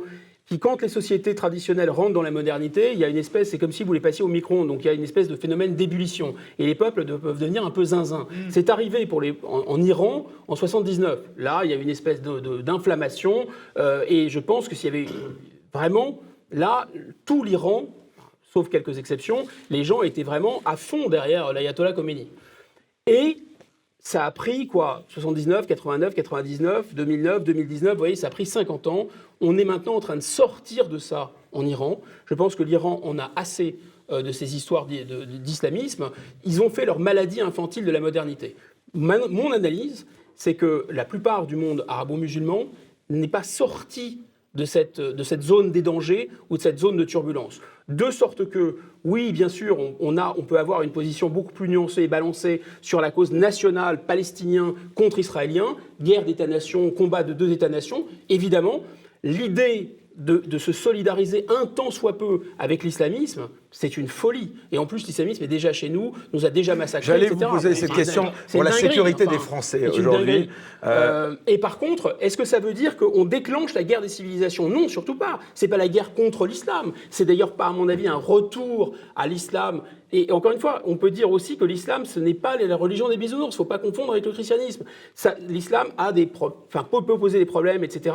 Tout ce que disait Moore n'est pas faux. Mais d'assimiler l'islamisme ou la force révolutionnaire, le djihadisme, Daesh, le Hamas à ce qu'est l'islam, c'est une pure folie, évidemment. c'est complètement hein. délirant. Le christianisme, c'est pas non plus les bisounours, il faut, faut Ouais, arrêter de dire des trucs. euh. parle du texte. Je parle. Bah, même le texte, Jésus n'a pas dit euh, je vais embrasser moi, tout ça. Il est quand même venu en disant je suis pas là pour apporter la paix, je suis là pour apporter le glaive. Oh, mais non. bien sûr que si. euh. Tu- non, tu- Bon, on va faire un truc de théologie, t'as Ah, pas, il t'as il pas, est chaud t'as pour pas- compris le gun. Non mais si, bah, c'est une réalité. Mais relis les textes, ouvre les textes. Oui, et le père se dressera contre le fils et le fils ça est, se dressera troisième contre la mère. Ça veut dire qu'il sait que quand il va arriver dans une famille et ça. donner son discours, ça va foutre le bordel et que tout le monde va se foutre sur la Troisième gueule. et dernier ça point d'analyse, donc on a bien compris, il y a un combat, un combat national, il y a cette force révolutionnaire qui s'appelle l'islamisme et qui nous agresse, comme il agresse Israël, ils, ils agressent les musulmans. Mais je vais y arriver, je pense. Le troisième truc, c'est qu'il y a des pays qui ont décidé de renverser l'ordre mondial, qui s'appellent la Chine et la Russie, que ces pays voient évidemment avec beaucoup d'intérêt euh, ce qui se passe et en profitent pour affaiblir euh, l'hégémonie occidentale. Moi, il me semble que le- le- la position naturelle de la France, c'est celle de l'Inde, c'est celle de la Turquie. C'est pas celle de s'aligner, de courir derrière les États-Unis, mais c'est pas non plus de courir derrière Poutine ou la Chine sous prétexte qu'ils vont euh, nous débarrasser du dollar. Parce que si les États-Unis se sont comportés comme un éléphant euh, dans une boutique de porcelaine avec le droit international, vous imaginez ce que va faire Xi Jinping ou Poutine avec le droit international. Enfin, je- là, on va regretter l'hégémonie américaine, à mon avis. Deux choses à propos d'Israël. Il y a pas mal de gens qui laissent entendre qu'un ancien Premier ministre israélien, on en a parlé tout à l'heure, a confirmé que Netanyahou euh, aurait peut-être su pour l'attaque. D'abord, est-ce que vous y croyez? Est-ce que si c'est le cas, il pourrait être jugé euh, pour cela? Et deuxième question que je vous pose, quand il y a un ministre de la Défense israélien qui qualifie le Hamas d'animaux humains, ça vous inspire quoi? Donc d'abord sur Netanyahou, euh, vous disiez que vous avez peut-être des informations. Je ne sais pas si vous l'avez entendu aussi cette petite musique selon laquelle il savait. Bah, c'est un- c'est quelqu'un qui, euh, de toute façon, est poursuivi en Israël, euh, et c'est pour ça qu'il avait lancé cette réforme euh, judiciaire en Israël. Et c'est quelqu'un de notoriété publique hein, qui, effectivement, a vu plutôt d'un bon euh, le fait de confier. Euh, c'est pas lui qui a confié au Hamas, quand même, faut pas dire n'importe quoi, euh, la bande de Gaza, c'est des élections qui ont donné le pouvoir au Hamas. Mais ensuite, le Hamas est maintenu par la force. Et le gouvernement israélien, non seulement n'a rien dit, mais surtout, euh, il était. euh, enfin voilà, ils- ont acheminé de l'argent qui venait du Qatar. et ça, ça s'est fait sous. pour, pour alimenter le Hamas. Et ça s'est fait. Euh, pendant le, le, le- cabinet de, de, de Netanyahou. Donc oui, pour eux, c'est une évidence que non seulement ça divisait le camp palestinien, mais surtout ça permettait de donner un argument qui était de dire, attendez, euh, les Palestiniens, il faut négocier avec eux, les islamistes, il n'y a rien à négocier. Voilà, donc ça, c'est tout à fait vrai. Et c'était assumé de leur part en plus, puisque Oui, le fait d'avoir des islamistes euh, fait en sorte qu'on n'a pas d'interlocuteur fiable, et par conséquent, ça met sous le tapis la, la question de- de- des les deux Israéliens États. le savent. Allez les amis, on va, on va clore ce débat. En tout cas, c'était assez remarquable d'entendre l'ancien franc-maçon défendre Jésus tout à l'heure. J'ai un peu souri. quand Il a, il a mal défendu en plus. Oui, en plus. Très mal défendu. Alors, il y a une tradition aussi dans cette émission, euh, malgré tout, pour parler euh, un petit peu plus légèrement. S'il te plaît, s'il te plaît. Je te l'ai cité tel quel. Bon, euh, vous Ils poursuivrez ce là, encore, débat ça hors antenne. Alors, il y a une tradition, et je vous demande de l'applaudir, c'est Ignace, qui est notre euh, dessinateur, qui, comme autant de, comme autant de feux, droit de réponse, eh bien, fait des caricatures euh, euh, en direct. Alors, la première, Guillaume Bigot, plutôt pro-israélien, c'est pas qu'Israël soit très très gentil, c'est que le Hamas est très très méchant. Voilà pour vous, Guillaume un bon Bigot. résumé. Hein. Au tir de roquette, on peut l'applaudir. Au tir de roquette, on aurait préféré Je te tiens par la barbichette et on voit euh, ces deux religieux euh, qui sont euh, tenus par voilà réciproquement. Quand le Hamas frappe Israël, ça donne ça. On voit Netanyahou avec évidemment le drapeau turc, si je ne me trompe. Quand Israël frappe le Hamas, ça donne ça. Et cette fois, on voit. bah, je vous laisse voir. Pas facile d'être chrétien au Proche-Orient, pas grave, on pardonne 11 fois, 7 fois. voilà. Euh, les Français, face au conflit israélo-palestinien, on est prêt entre terrorisme intellectuel geôlier et terrorisme tout court. Proche-Orient, le conflit est tellement... Il est inspiré aujourd'hui. Ah. Proche-Orient, le conflit est tellement clivant qu'on n'en sort pas indemne, même quand on est neutre. Et là, je pense que c'est pour Greg. voilà. Un regret pour Éric Morillo, j'aurais dû porter la mantille pour faire honneur à mon invité, Monsieur Bigot. Facile, facile. Voilà, facile. Allez, tout de suite, interview confession et on enchaîne avec le second et dernier débat. Donc. Avec Aper, sortez des marques Walk.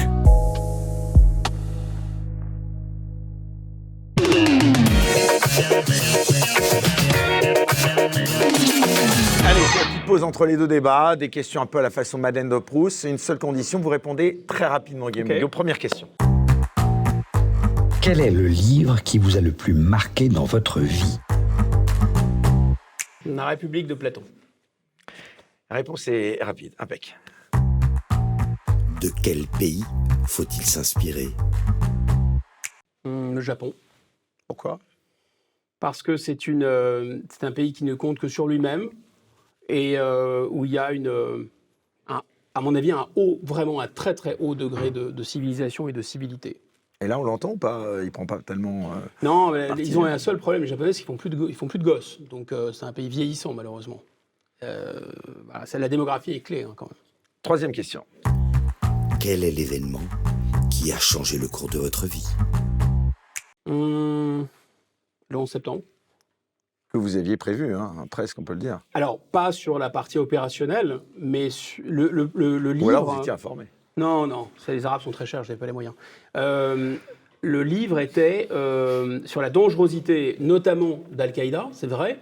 Euh, et en fait, comme, comme Al-Qaïda avait déjà essayé d'attaquer les États-Unis de plusieurs, ma- de plusieurs manières, j'ai imaginé effectivement qu'ils attaquaient New York. Bon, ils auraient pu attaquer autre chose, mais de- deuxièmement, l'idée, le livre, l'intérêt de ce livre, c'était de dire que la guerre sera de retour, la guerre de haute intensité sera de retour. Ce que nous appelions à l'époque la guerre, c'était des opérations euh, où on bombardait des gens qui n'étaient pas capables de se défendre. Quoi. Mais euh, la vraie guerre, où on peut perdre, c'est ça la guerre. La définition de la guerre, c'est qu'on ne sait pas comment ça va finir.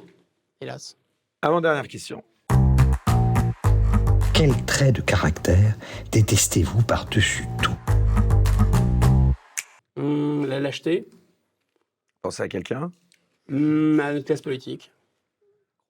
Euh, parce que je pense qu'il y a beaucoup de vertus, il y a beaucoup de qualités euh, voilà, qui sont plus importantes que le, le simple courage.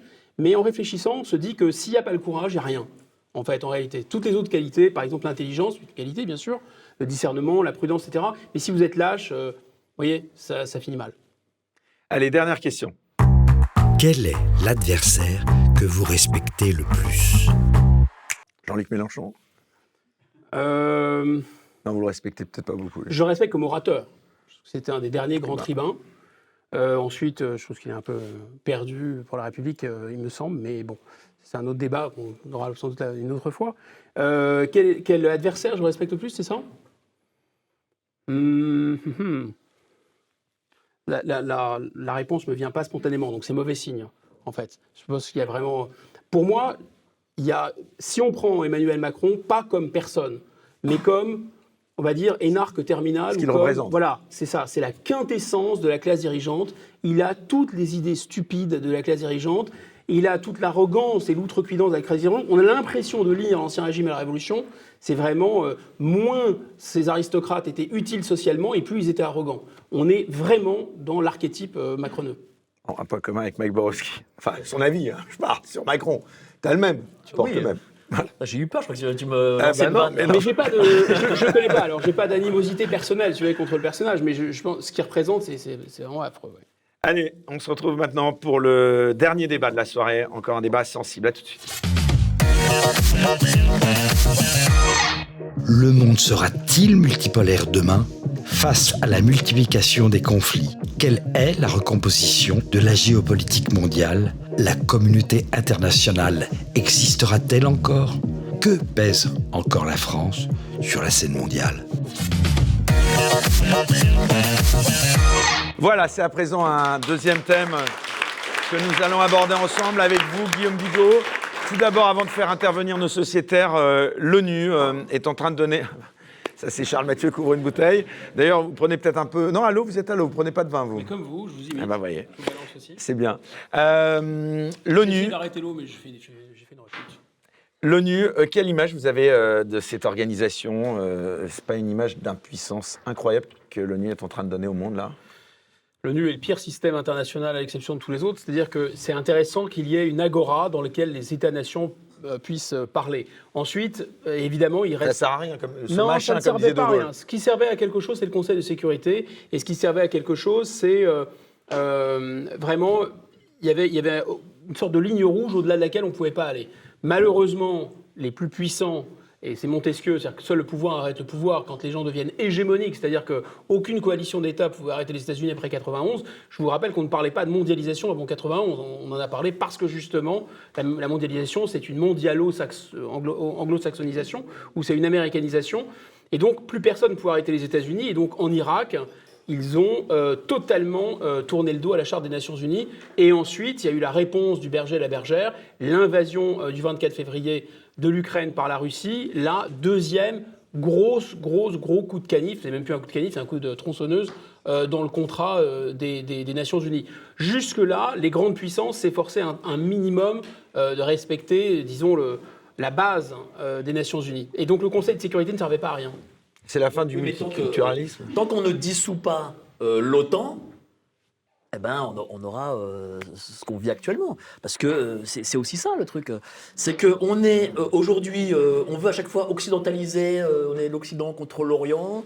On a cet OTAN qui normalement doit être dissous. N'oubliez pas, pas une chose, c'est qu'il y a quand même trois guerres en même temps. Aujourd'hui de haute intensité, il y a Russie, Ukraine, même si on n'en parle plus, elle existe toujours. Il y a des Ukrainiens et des Russes qui meurent aujourd'hui. Il y a Arménie, Azerbaïdjan euh, actuellement en plus. Il y a aujourd'hui le Moyen-Orient et peut-être même qu'il y aura une quatrième et une cinquième guerre. Les Américains sont très contents d'avoir plein de peuples Ah vassaux avec eux. On n'a pas à attendre à- de dissoudre l'OTAN. Il faut nous en sortir pour pouvoir Bah, reprendre en notre sortir, liberté, pour avoir une voix de la France et pas attendre que ça se. Sinon, on peut encore Mais il faut en sortir. Il faut peut-être la France, il faut qu'elle ait les moyens de dire nous devons dissoudre l'OTAN. Et ben, de toute façon, si on en sort, c'est comme si on avait dissous hein, de toute façon. Sortons-en. En tout cas, il y a des. Mais l'OTAN, c'est une fausse sécurité en, en plus. C'est-à-dire que la véritable sécurité, euh, si on était attaqué par un État, un, un État militairement, c'est la bombe nucléaire. C'est nous qui l'avons, c'est pas l'OTAN. La Grande-Bretagne n'a pas d'armes nucléaires indépendantes. C'est vraiment les États-Unis qui l'ont qui l'ont fourni. Donc bon, Ils peuvent pas l'utiliser sans eux. Exactement. Oui, mais l'OTAN, c'est la gens puissance américaine. Alors, la puissance, ça aussi, mais la puissance militaire américaine, d'abord, ça veut dire euh, est-ce que vraiment les États-Unis risqueraient une guerre nucléaire si jamais des États de l'OTAN étaient envahis C'est même pas si sûr?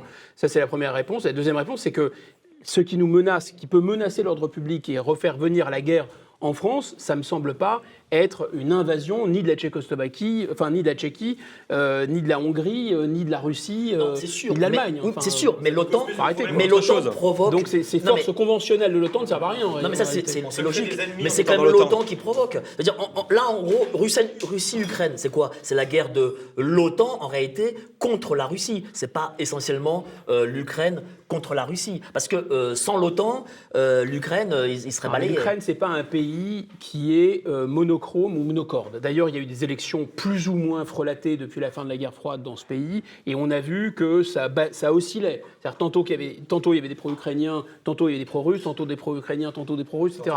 Donc la et tantôt des coups d'État, exactement. Donc la, la- la population ukrainienne, elle n'est pas totalement homogène, elle n'est pas ni rangée totalement derrière le drapeau ukrainien, ni non plus, il faut le dire, rangée derrière le drapeau russe. C'est un pays qui est par définition divisé. Ukraina en russe, ça veut dire euh, frontière d'ailleurs. C'est vraiment un pays de. Il y a plusieurs Ukraines. De toute façon, il y a une Ukraine qui n'a jamais été russe. Ça, c'est sûr, ça porte la Galicie à l'Empire austro-hongrois. Euh, c'est des gens qui ne sont même pas orthodoxes, hein, euh, qui sont des catholiques uniates. Et il y a par ailleurs des gens qui sont culturellement russes, mais ce n'est pas parce qu'ils sont culturellement russes qu'ils veulent être russes. Je vous rappelle que les gens d'Alsace-Lorraine, ils sont culturellement allemands, ils avaient euh, une langue qui était plus proche de l'allemand que du français, euh, et en même temps, ils ont pris fait et cause pour la France. Donc c'est plus compliqué que ça. Sinon, on est dans le choc des civilisations, on est déterminé par, euh, je sais pas, nos identités, nos langues, nos religions, et on est forcé de penser d'une façon ou de l'autre. En fait, je pense que dans l'Ukraine se joue, parce qu'à l'intérieur même de la Russie, j'arrête là, sinon ça va un cours de deux heures, à l'intérieur de la Russie, vous avez deux tendances. Vous avez une tendance qui dit la, la Russie n'a rien à voir avec le monde européen et occidental, et puis vous avez un, courant depuis très longtemps qui veut moderniser la Russie et occidentaliser la Russie. Autrement dit, en Russie, il y a toujours eu des gens qui regardent vers l'Est et des gens qui regardent vers l'Ouest. D'une certaine façon, c'est ce qu'on retrouve aussi à l'intérieur des russophones d'Ukraine. Il y a des russophones d'Ukraine qui rêvent, à mon avis, ils rêvent complètement, à avoir le niveau de vie des Européens, à avoir, euh, euh, disons, se débarrasser de la corruption qui est endémique en Russie et qui est évidemment encore plus endémique en Ukraine. Tout ce qu'on reproche à la Russie, c'est-à-dire euh, le pouvoir autoritaire, euh, la violence, la corruption, on le retrouve puissance 10 en Ukraine. C'est pour ça que c'est une blague de dire qu'en défendant l'Ukraine, on défend la En démocratie. Europe, on a aussi euh, la corruption. Mais c'est a une question contrôle, aussi complexe, l'Ukraine. voilà, c'est- une question complexe. C'est-à-dire, c'est pas les gentils contre les méchants. J'aimerais qu'on sorte de l'Ukraine un instant. divisé, en fait. C'est quoi divisé, Je vous pose la question à tous. C'est quoi les, les, les, les grands pôles qui vont structurer le nouvel ordre mondial d'après vous, euh, Guillaume? Et puis vous me répondez tous après. On parle beaucoup des BRICS. Il y a un pays dont on parle peu, mais qui me semble le pays vraiment euh, qui, qui, est- qui émerge de plus en plus, c'est l'Inde, en fait. Euh, D'abord parce que la Chine, je connais pas mal la Chine. La Chine, évidemment, euh, il y, a- y une- il y a une montée en puissance de la Chine à tous égards, et même d'ailleurs au plan euh, culturel, les gens ne se sont pas rendus compte, mais quand un pays est extrêmement puissant, parce qu'on est tous des mammifères humains et on est tous euh, finalement un peu conditionnés par le comportement du dominant sur un territoire. On peut considérer que la Terre, c'est quand même un territoire. Et euh, la Chine est tellement puissante maintenant qu'elle nous influence sans même qu'on s'en rende compte. À mon avis, toutes ces histoires de passe vaccinal, etc., enfin, on est complètement déjà dans une espèce de cynisation du monde en réalité. Euh, on regarde, il y a beaucoup de choses, euh, enfin, la, la- la nourriture asiatique, la cuisine asiatique, enfin, tout ça est monté en puissance. Les jeunes générations, euh, il faut leur poser la question à eux, pas à moi, je suis plus jeune, mais j'ai l'impression qu'ils ne regardent plus du tout du côté des États-Unis. Ils sont plus fascinés par le modèle américain, par les États-Unis, etc. Donc on voit bien déjà cette influence de la Chine. Mais la Chine, elle est quand même assez fragile. Si elle est très puissante, c'est aussi quelque chose qui est l'heure d'une cocotte minute. C'est-à-dire vous avez euh, le, le- le- le couvercle du Parti communiste chinois. Pour connaître la Chine, je peux vous dire que tous les Chinois n'apprécient pas trop leur gouvernement nécessairement. Et on a vu, c'est peut-être une première dans l'histoire millénaire de la Chine, pour la première fois l'empereur de Chine un peu donné aux raisons au pouvoir. Parce que là, il y a eu une telle pression mise pendant le Covid, à un moment, ils ont, Xi Jinping a senti que ça allait sauter. Donc, euh, comme il y a eu une telle pression, il a dit bon, bah, finalement, on va lever un peu euh, les interdictions. Donc, la Chine, ça a l'air d'être un monolithe, ça a l'air d'être un bloc, mais il faut s'en méfier. La Chine est rongée par une, comme beaucoup, enfin, comme la Terre entière d'ailleurs, il faut dire, par un vieillissement démographique très très grave. La Chine est rongée, l'effet de l'enfant unique, c'est aussi l'enfant roi, et les Chinois ne sont pas à l'abri de ça. euh, la Chine a des, euh, euh, a des, fragilités intérieures, alors que l'Inde, c'est un peu, un peu le bordel, hein, c'est le, bordel organisé. Il y a des émeutes communauta- intercommunautaires, etc. Parce qu'on parle beaucoup de l'islam en Occident. Alors je peux vous dire que l'islam, le christianisme et le judaïsme, ça peut encore cohabiter, puisque l'islam est guerrier et l'islam est un monothéisme qui s'inscrit à la suite du judaïsme et du christianisme. Par contre, pour l'islam, un hindouiste, c'est-à-dire un polythéiste, ah ben non, là c'est pas possible. Et, donc euh, la coexistence a toujours été compliquée, d'où la partition de l'Inde, hein, qui était une, une tragédie épouvantable. La coexistence entre l'hindouisme et l'islam est très compliquée. Donc c'est bordélique, l'Inde, indiscutablement. Il y a beaucoup de corruption, il y etc. Mais c'est une société qui garde ses traditions, qui garde une société villageoise, qui a une indépendance euh, euh, agricole. C'est une, et c'est un pays qui, a- qui s'est fondé non pas sur des bas coûts de main-d'œuvre, mais qui s'est fondé sur aussi l'investissement dans l'intelligence. Et Ils ont investi beaucoup euh, dans, dans les hautes technologies, ils ont investi beaucoup dans l'informatique. Ça devient maintenant une véritable puissance militaire. Il y a un patriotisme indien très, très fort. Moi, je pense que c'est un État qui va compter de plus en plus En tout cas, l'Union européenne, c'est pas un des pôles qui va compter d'après vous Je ne sais pas ce que c'est. Avec toutes ces divisions. Je sais pas. Je n'ai- je- Non, mais- Non, mais sincèrement, c'est une organisation internationale, c'est pas un État. C'est une organisation internationale, je te parler tout de suite, qui joue aux États. Voilà. Ils jouent aux États comme on joue à la dinette. Enfin, c'est une, blague. Il n'y a, pas d'armée, euh, il n'y a pas de police, il n'y a, rien. Non mais aujourd'hui, euh, les jeunes, ils sont pris en main par le mondialisme et la globalisation, euh, c'est-à-dire par le capitalisme américain. Ils sont pas pris en main par TikTok, enfin un peu, mais mais je veux dire, ils sont pas. Mais c'est pas le modèle chinois, c'est pas le modèle chinois. qui les prend en main. Je veux dire, les jeunes, s'ils ont les cheveux bleus, ils se sentent non binaires. je veux dire, en Chine, ça, ça, ça n'existe pas, quoi. Donc là, je, suis- quand même un peu surpris de cette analyse, euh, pour le La coup. Chine euh, sait très bien comment elle peut utiliser ses réseaux, ses- sa puissance économique euh, et, sa, et sa puissance politique pour faire en sorte que un certain nombre de choses qui affaiblissent la Bah oui. France structurellement et sa population se déversent à une vitesse grand V. Avec TikTok en regarde la Chine. gueule du, du TikTok en Chine, regarde la gueule du TikTok chez nous. Là-bas, et ils chez ont, euh, quel- tout dans quel théâtre il faut aller cette semaine, quelles expos sont sympas à Shanghai, euh, c'est pas du tout la même chose.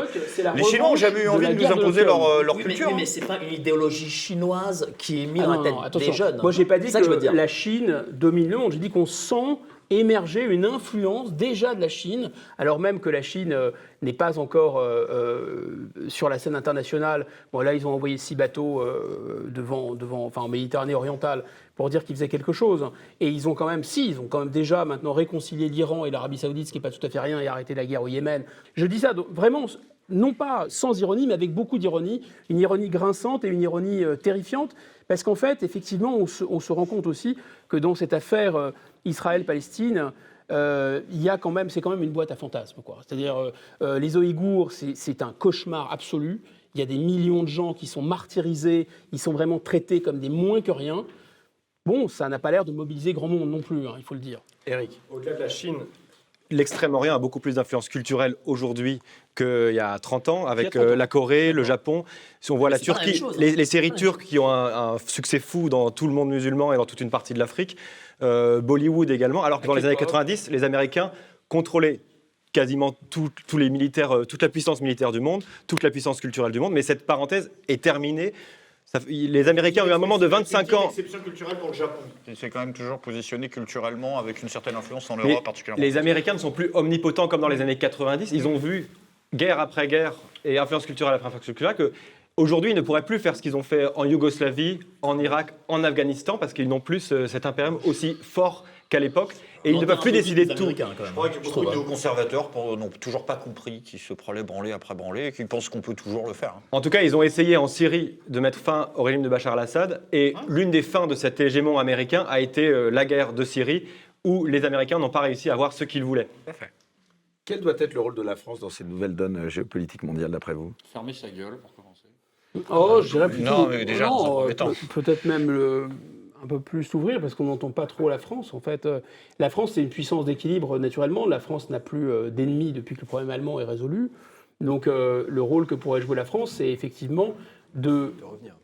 pré- y a- on, on peut, le, on peut le, le cartographier pratiquement. C'est-à-dire, il y a la puissance hégémonique américaine qui est sur le déclin. Il y a euh, la Russie et la Chine qui se sont accoquinés euh, pour essayer de renverser et d'étrangler euh, cette hégémonie américaine et qui essayent de euh, vectoriser, de mobiliser ce fameux Sud global, les BRICS, etc. Moi, je pense que l'intersection de la France, elle est justement là. C'est-à-dire, elle est euh, elle est dans le fait que beaucoup de pays, probablement il y a 194 pays dans le monde, il y a beaucoup plus de pays qui n'ont envie ni d'obéir aux Chinois, ni d'obéir aux Américains, et de n'obéir à personne. Et donc la France est le leader naturel de ces pays, avec l'Inde, peut-être avec la Turquie, peut-être avec d'autres. euh, qui nous aiment, nous suivent. C'est ça le rôle naturel de la France et la mission naturelle de la France. À partir du moment où on, est on veut faire l'Europe, puisqu'on a un complexe d'infériorité, puisque les idiots qui nous dirigent n'ont pas compris que c'est pas la taille qui fait la puissance. euh, euh, sinon, Venise n'aurait pas dominé le monde. Venise, c'est tout, petit. La Grande-Bretagne n'aurait pas dominé le monde. La Grande-Bretagne, c'est tout petit. Donc, ils ont cette idée stupide de la taille. hein. Euh, il faut être gros, énorme, etc., gigantesque. Si on n'est pas un continent, on n'est rien. Euh, ils raisonnent avec des raisonnements vraiment euh, euh, idiots, empruntés au, libéralisme, d'économie d'échelle, faire des économies d'échelle et compagnie. Bon, on voit bien un pays comme Israël. Voilà, si la France était mobilisait son épargne, investissait massivement dans, la- dans dans les hautes technologies, investissait massivement dans la formation de ses élites, si elle avait la même richesse qu'Israël, elle aurait quatre fois le PIB qu'elle a aujourd'hui. Et si on n'avait pas, par exemple, diminué notre budget de défense, on serait plus puissant aujourd'hui sur le plan conventionnel que la Russie. C'est ça la réalité. Mais c'est bizarre Donc on vous dites quand même sur l'Allemagne. Puissance. C'est quand même bizarre parce que vous dites sur l'Allemagne, vous, vous dites souverainiste et vous dites ah mais non, on a- les Allemands c'est plus nos ennemis. Bah si, ça reste nos ennemis au sein de l'Union européenne parce que là aujourd'hui on est quand même euh, un peu sous tutelle allemande et même pas qu'un peu d'ailleurs. C'est pas faux. Sur le plan économique, c'est même vrai. Mais pour le Bah, coup, les, Allemands, aussi, hein. les Allemands, comme les Japonais à l'autre bout du monde, ce sont des puissances déclinantes. Ce sont des vieux, ils sont en Birkenstock pour les Allemands. Euh, et voilà, c'est des gens qui font plus de gosses et qui euh, savent d'ailleurs. En plus, ils ont renoncé à toute ambition. euh, disons, militaire et politique, peser sur les affaires du monde. Vraiment, quand on nous dit c'est le retour de l'Allemagne, etc., bon, ils ont acheté des F-35, quoi. Voilà, c'est ça, l'histoire.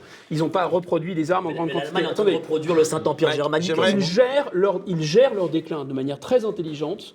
Et leur- cette gestion du déclin nous affaiblit, nous. Et on est, parce qu'on veut faire l'Europe, on est écrasé effectivement par leur- la gestion de leur propre déclin. Mais je ne les vois pas revenir sur le devant de la scène. Yanis Dalouche, euh, chez LFI, on dénonce la, la voix de la France actuellement dans le monde? Ah bah, le problème, c'est que la France aujourd'hui n'est plus vue comme un interlocuteur crédible euh, sur la, sur la scène internationale. Il y a un renoncement de nos dirigeants euh, au multilatéralisme qui prédominait depuis euh, l'avènement de la doctrine gaulliste. C'était l'idée de, de ne pas léser les intérêts de certains pays et de, et de s'acoquiner avec, avec les autres au détriment de la majorité. Avec euh, la recomposition à venir du monde à travers les BRICS notamment, je pense qu'il va y avoir un- potentiellement un élargissement des BRICS, peut-être avec l'intégration des pétromonarchies du Golfe, peut-être de l'Algérie qui est un, exportateur important en termes d'hydrocarbures. Et on voit que l'Occident est de plus en plus isolé, acculé d'un point de vue économique.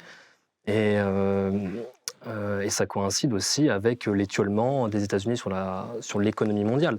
Et peut-être que les États-Unis veulent nous embarquer dans leur, euh, dans, le- dans leur effondrement en fait, systémique, parce que leur économie, dans, toutes ces contradictions, n'est pas à même de répondre finalement aux besoins de sa propre population. Et on, a l'impression que les États-Unis aimeraient bien s'aborder, saper euh, les efforts qui sont consentis par certaines personnes en Occident qui sont de, qui sont de bonne fortune euh, pour préserver finalement un cadre mondial euh, équilibré où on aurait des partenariats réciproques, notamment avec des grands pays, s'incarner autour d'une monnaie compétitive. On voit que l'Arabie saoudite, de plus en plus, aimerait bien sortir de la tutelle monétaire américaine. Je pense que là, l'idée d'Europe, par exemple, parce que je suis foncièrement européiste, là, euh, l'idée d'Europe serait pertinente. C'est-à-dire euh, s'incarner autour d'une monnaie, autour d'une monnaie euh, euh, compétitive. Ce serait- ce jamais serait- être compétitive ce au vu de ce ce serait probablement notre intéressant. plus de, de distorsion qu'autre chose. A- les Européens ne se sont jamais autant détestés les uns les autres au sein de la zone euro que depuis justement qu'ils partagent cette monnaie. Tant qu'on restera dans l'Union européenne, c'est-à-dire à la traîne des Allemands, et tant qu'on restera dans l'OTAN, c'est-à-dire à la traîne des Américains, on ne pourra pas défendre nos intérêts. Et en plus, on aura tous les problèmes de, de détestation vis-à-vis de l'Allemagne, vis-à-vis des Américains, alors que nous, on ne défend pas nos propres intérêts. Il faut en sortir, il faut reprendre la voie de la France libre et arrêter d'hériter des problèmes des Américains qui se sont créés en 30 ans en allant faire la guerre à tout le monde, en balançant des, guerres à tout le monde, des bombes Vous à êtes tout le pour monde. un Frexit, Guillaume Bigot, comme euh, Florian Philippot?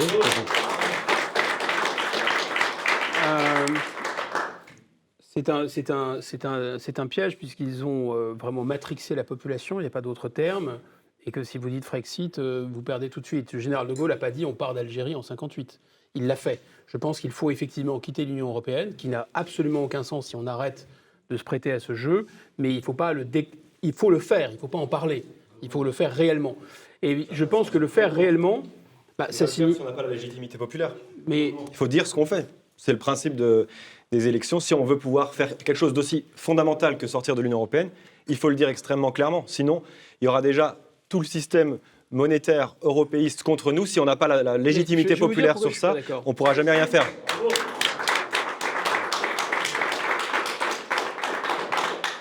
Moi, je, on- je pense qu'on partage un point qui est que tout ce qui s'est passé après le référendum de 2005 est non seulement illégitime, mais de mon point de vue illégal. C'est-à-dire c'est une atteinte très grave à la Constitution. Absolument. Un jour que les gens qui ont fait ça répondent de ce qu'ils ont fait. Clair. Mais en attendant, on ne, quand vous sortez du régime de Vichy, enfin attention, je n'ai pas comparé l'Union européenne au régime de Vichy. hein. Dans toute comparaison, il y a des points qui invalident totalement la comparaison. La comparaison, c'est juste un moyen de raisonner. C'est un régime dans le. Il y a un point de comparaison, ceci dit, c'est quand la Chambre euh, euh, de la Troisième République a voté les pleins pouvoirs à Pétain, ces députés ont, ont disposé ou ont aliéné un pouvoir qui ne leur appartenait pas. C'est le peuple français qui les avait élus. Et ils ont aliéné ce, pouvoir en le donnant au maréchal Pétain. Bon, là, on peut dire, la seule analogie, c'est celle-là, que les représentants du peuple français ont décidé euh, d'entériner le traité de Lisbonne qui euh, revenait sur le nom euh, de 2005. Donc à partir du moment, là, moi, à mon avis, on est rentré dans quelque chose d'illégitime et d'illégal. À partir de là, pour sortir de, de Vichy, vous n'avez pas respecté les règles de Vichy pour sortir de Vichy. On s'en fout de respecter la légalité ou, euh, ou le- le- euh, la règle, si vous voulez, de, de Vichy. L'analogie, bah, attendez, l'analogie avec ça, c'est qu'on ne va pas faire comme les Britanniques, c'est-à-dire se mettre dans un processus long et douloureux comparable au Brexit.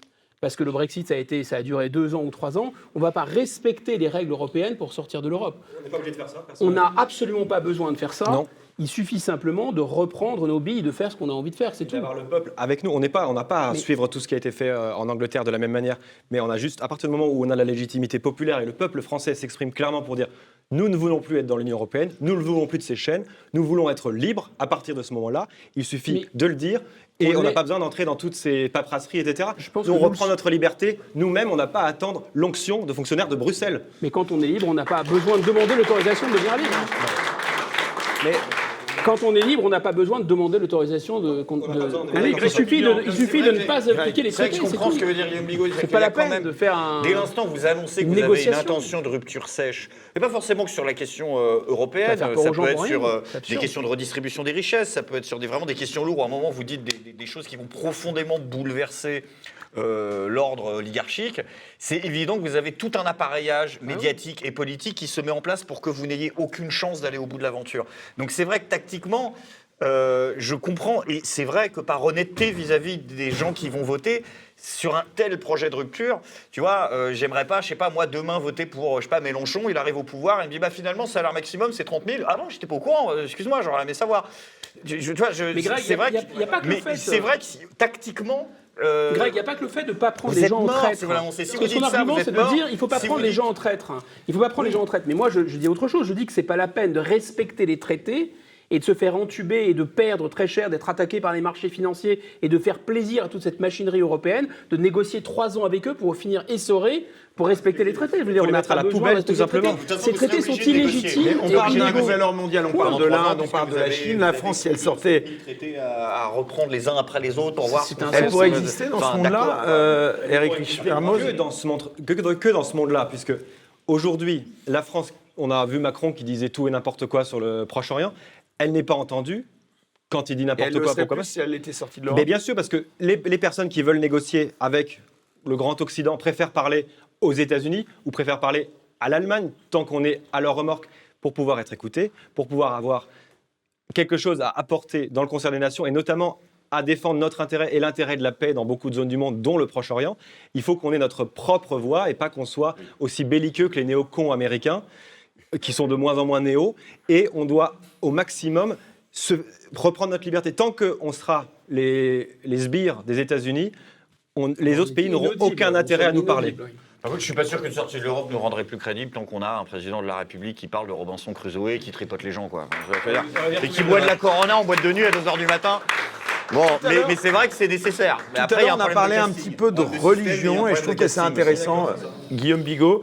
Euh, Une question un peu en, en parallèle de ce débat. La diplomatie religieuse, euh, est-ce qu'elle a un rôle à jouer là-dedans? On a entendu le pape, je crois, euh, euh, un appel à la paix de la part du pape. Bon, il n'y a plus vraiment autant d'influence que ça. hein. Écoutez, enfin, quand on est le pape et qu'on ne se préoccupe pas que les chrétiens soient persécutés, on n'a plus rien à dire. Enfin, on est totalement inaudible. hein. Voilà. Pas grand-chose d'autre à dire. Bah, c'est ce que je dis la dernière fois. hein. Quand on se, fiche euh, de l'Arménie, qui est quand même un allié euh, historique, euh, quand on se fiche des chrétiens d'Orient, alors que la mission française est quand même depuis au moins la Renaissance de toujours protéger les chrétiens où qu'ils soient, ben là, c'est sûr qu'on n'est plus crédible. hein. C'est qu'on file du pognon à Al-Nusra parce qu'ils font du bon boulot pour les décapiter. Et, qu'on- et on file de l'argent, enfin, on, on prend aussi le gaz euh, d'Azerbaïdjan euh, contre nos alliés historiques, euh, évidemment arméniens. C'est sûr quoi. que Poutine était plus efficace que le Vatican pour protéger les chrétiens d'Orient, c'est sûr. Est-ce que des superpuissances aujourd'hui peuvent empêcher justement la mise en place d'un un nouvel ordre multipolaire, d'après vous? Mais, alors, le multipolaire, on a. Enfin, le, Les États-Unis, euh, c'est pas leur intérêt. On a toujours été dedans, en réalité. Les États-Unis ont essayé d'installer une hégémonie qui a jamais complètement fonctionné, qui n'a pas fonctionné jusqu'au bout. Voilà. Euh, simplement, derrière cette hégémonie, il y a l'idée de singer un modèle, de copier un modèle. Je crois que les gens sont, commencent à en sortir, les peuples commencent à en sortir. Mais euh, il n'y a pas de. Si vous voulez, soit on, on a, il y a une lecture qui est très tragique des relations internationales. On pourrait se dire que tout ordre mondial, et c'était vrai pour les Nations Unies avec la Charte de San Francisco, ça résulte d'une guerre. Bon, d'une guerre pour euh, justement pour la puissance. Et que là, on est peut-être à la veille d'une guerre pour la puissance, puisqu'on voit la Chine, euh, la, la Russie. euh, Le risque d'une euh, troisième guerre mondiale, c'est l'occasion de vous poser cette question. Bah, vous y croyez encore ou on pas y, serait, on y serait déjà, c'est pas l'arme nucléaire. La, la seule chose qui empêche la troisième guerre mondiale, soyons clairs, c'est l'arme nucléaire. C'est effectivement comment on pense le changement euh, de l'ordre du monde et des puissances sans la guerre qui est rendue impossible par les, euh, euh, avec l'arme nucléaire entre les grandes puissances. C'est ça la question Et centrale. paradoxalement, il n'a jamais Parce été aussi là, grand. euh, on pourrait dire- imaginer que, si vous voulez, un pouvoir ne se laisse jamais faire. Tant qu'il a le pouvoir, il a le pouvoir, il se laisse jamais faire. Il ne va pas se laisser briser le. euh, voilà. Donc à un moment, c'est par la force que l'ordre des choses se renverse. Toujours. Euh, c'est vrai à l'intérieur d'un pays, il y, a des, il, y a des, voilà, il y a eu 1848, 1870, il y a eu euh, 1958, c'était aussi un changement assez violent. Donc c'est, c'est le- la politique, c'est aussi le rapport de force.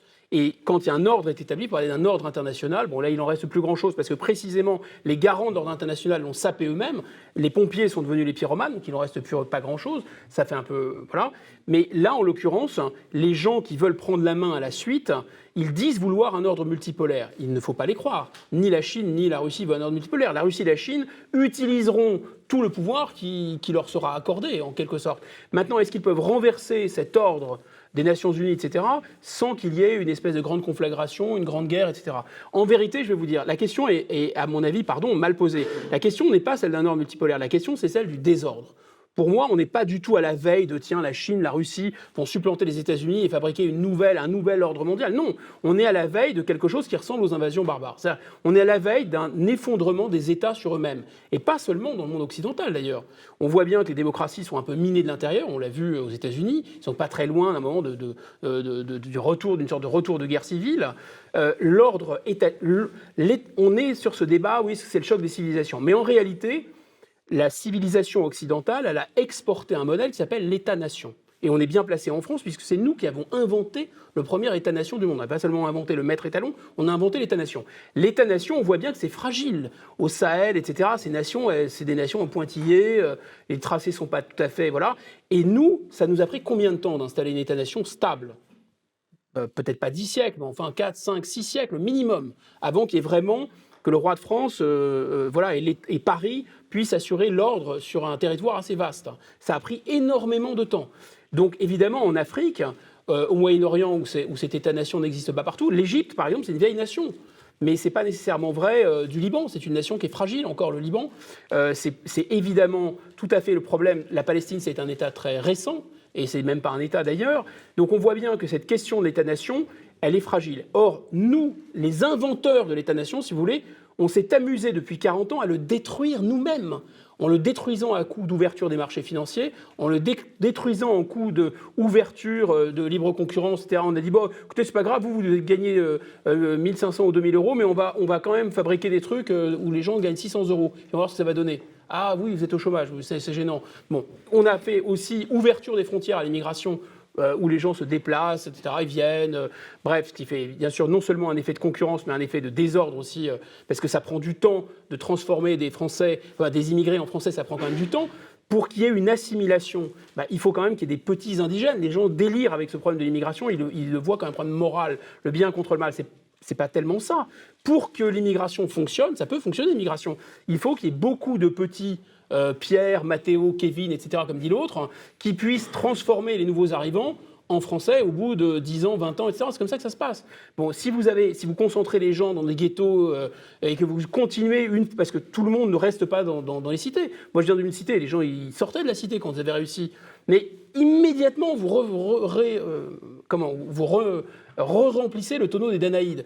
Donc, cette immigration, le- le- la, la mobilité des capitaux, euh, le fait qu'il n'y ait plus de contrôle, mais même sur les... Sur euh, l'immigration, je pense que électroniquement, Yanis Dalou, je ne vais pas être d'accord. Vous êtes pour le libre-échange, etc., on a, nous Euh, avons abîmé nos, nos États-nations. La construction européenne, c'est un autre moyen d'abîmer l'État-nation. Alors là, Yanis Dalou, vous n'allez pas être d'accord. Bah, dans, dans notre programme, on n'a jamais été pour une débridation, une dérégulation vis-à-vis de l'immigration.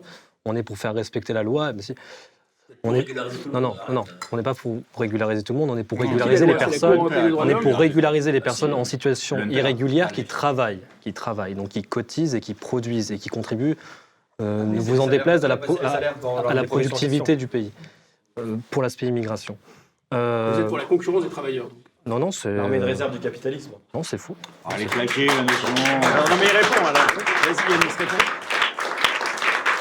Non, c'est faux. C'est euh, simplement. euh, Ils les tous contre toi. là, Vas-y. Ah, bien sûr. Non, non, Ah non, mais on laisse, Ah, mais on laisse il n'y a jamais, il y a jamais eu, il y a jamais eu, il y a jamais eu d'incitation euh, forcenée à l'immigration de notre point de vue. Euh, on est simplement pour faire encore une fois respecter la loi, régulariser les personnes qui travaillent. Et si on ne s'attaque pas, si on ne s'attaque pas, si on fait une, euh, si on prend la chaîne des causalités, si on ne s'attaque pas à la cause première de ces, de ces flux, de ces flux migratoires, qui est une part aussi de prédation Alors, C'est quoi la Euh, cause d'après toi? bah, il y a une part aussi de prédation, de déstabilisation de certains pays, notamment au Sahel, avec une emprise aussi de grandes entreprises, de grandes multinationales occidentales, oui, qui, euh, qui, C'est qui- la faute du grand méchant blanc. non, Il y a des raisons qui- de départ, c'est évident. il- Mais il y a des chocs, il y a, il y a des chocs Au Soudan, asymétriques. par exemple, au Soudan, quand, Il y a des euh, chocs quand ils se asymétriques. flinguent entre eux, c'est la faute de quelle multinationale Non, mais enfin, moi je parle de l'immigration. L'immigration soudanaise en France, elle est, Il y en a, hein, il y a des- il y a elle est résiduelle, elle est, enfin, elle est- elle est pas du tout représentative. de pays en guerre, etc. Mais il y a aussi beaucoup de- d'immigration de la part de pays qui ne sont pas en guerre, qui viennent parce qu'il y a des candidats au départ qui ont envie d'avoir une vie meilleure en France. Et si, comme vous voulez, comme vous voulez le faire, il y a bien des, des régularisations ou, euh, ou des naturalisations tous les, tous les deux ans, tous les trois ans, tous les cinq ans, et ben ça encourage un maximum les gens à venir puisque ils sauront. C'est Siri. Big. Brother est, est parmi nous. Siri s'est invité. C'est un truc incroyable. On est peut-être sur la Bill Gates. hein, euh, ouais. Couché. Non, mais- Je suis pas sûr de comprendre. Eh ben, bah, C'est l'intelligence Non, mais c'est artificielle. absolument des- incroyable, non, mais- Intelligence artificielle, connerie humaine, On a dit pas, euh, Siri, on a dit, on n'a pas. Coucher, Siri, coucher. Pas bouger. non, Voilà. Non, mais il parle. Plus de mondialisation, c'est fini. Yanis Dalouche. Donc du coup, j'ai. Je ne vois aucune app pour ça. À partir du moment où les personnes viennent, ils viennent parce qu'ils savent qu'ils peuvent avoir une vie, qu'ils peuvent être régularisés, naturalisés et qu'ils peuvent faire leur vie ici. Et donc, c'est à nous de faire en sorte de dire très clairement, comme l'ont fait beaucoup de pays, de dire non, si vous entrez illégalement sur le territoire français, vous ne pourrez pas rester et vous serez renvoyé chez vous. Et puis c'est tout simple, il faut reprendre le contrôle de nos frontières et, et faire appliquer les Mais OQTF. ça, avant qu'il le dise, je, je pense qu'on a. a Yanis, Je pense qu'on pourrait résoudre en, en grande partie le problème de, de l'immigration en provenance des pays du Sud. Encore une fois, si on avait des partenariats Le co-développement, le Avec des- co-développement. Ah oui. Ça, c'est des conneries, ça. Bah, ça, c'est avec que des partenariats équitables. hein. Ça, des avec partenariats, avec des équitables entre, entre euh, euh, l'Europe, la France notamment, et un certain nombre de pays d'Afrique. Je suis désolé, qui subissent aussi des formes de prédation, aussi d'assujettissement monétaire. Le, le franc CFA, par exemple, qui dont euh, euh, l'émission est garantie par la Banque de France, bride aussi considérablement CFA, sur hein, les marchés internationaux. Oui, mais il y a des pressions considérables qui sont exercées sur ces prix. Alors on sait pertinemment Il y a des quand- pays qui sont quand Macron- CFA, quand, euh, quand Macron était ils ont venu, subi bah, il y a des pressions politiques considérables euh, sur ces Mhm. pays. Quand Macron était venu Il y a tellement de pour essayer pression de- qu'on a perdu des trentaines d'hommes et on tout de suite. pour essayer de revigorer la France-Afrique, quand Macron avait tenté dans un numéro de très, très théâtral de revigorer la France-Afrique, euh, on voyait clairement qui, qui dominait et qui était celui qui était totalement assujetti économiquement parlant. Quand il, euh, quand il dit un président élu euh, va- changer la climatisation, je veux dire, c'est pas, enfin, c'est pas des, enfin, c'est pas des termes qui sont recevables et on voit que clairement, il y a une domination. Que le a lendemain, une il y a une d'un domination, présent- il y a une d'un domination présentateur de économique. télé aux 20 heures Bolloré qui est condamné. on t'emmerde. Bolloré, a, un- qui a été, Non, mais qui a été Bolloré, condamné, qui a été condamné. Non, Mais non, non, Attendez, en même temps. euh, Mike, s'il te plaît. Non, mais des conneries. Non, non, non, non, non, non, non. Alors, ouais, on va Ce laisser- sont des, ce sont des, ce sont des, des grands ponts. Bolloré, tu l'aimes pas, toi Enfin, c'est pas que je l'aime pas, j'ai pas d'animosité personnelle contre lui, mais en tout cas, enfin, c'est- quelqu'un qui, sous pavillon français, encore une fois, encouragé euh, officieusement par l'État français à s'accaparer euh, des parts de marché en Afrique de manière complètement illégale. D'ailleurs, il, est- il- enfin, il a été condamné récemment par la justice à indemniser un très grand nombre de personnes dans des plantations qui étaient euh, euh, manifestement et qui ne respectaient rien au niveau du droit.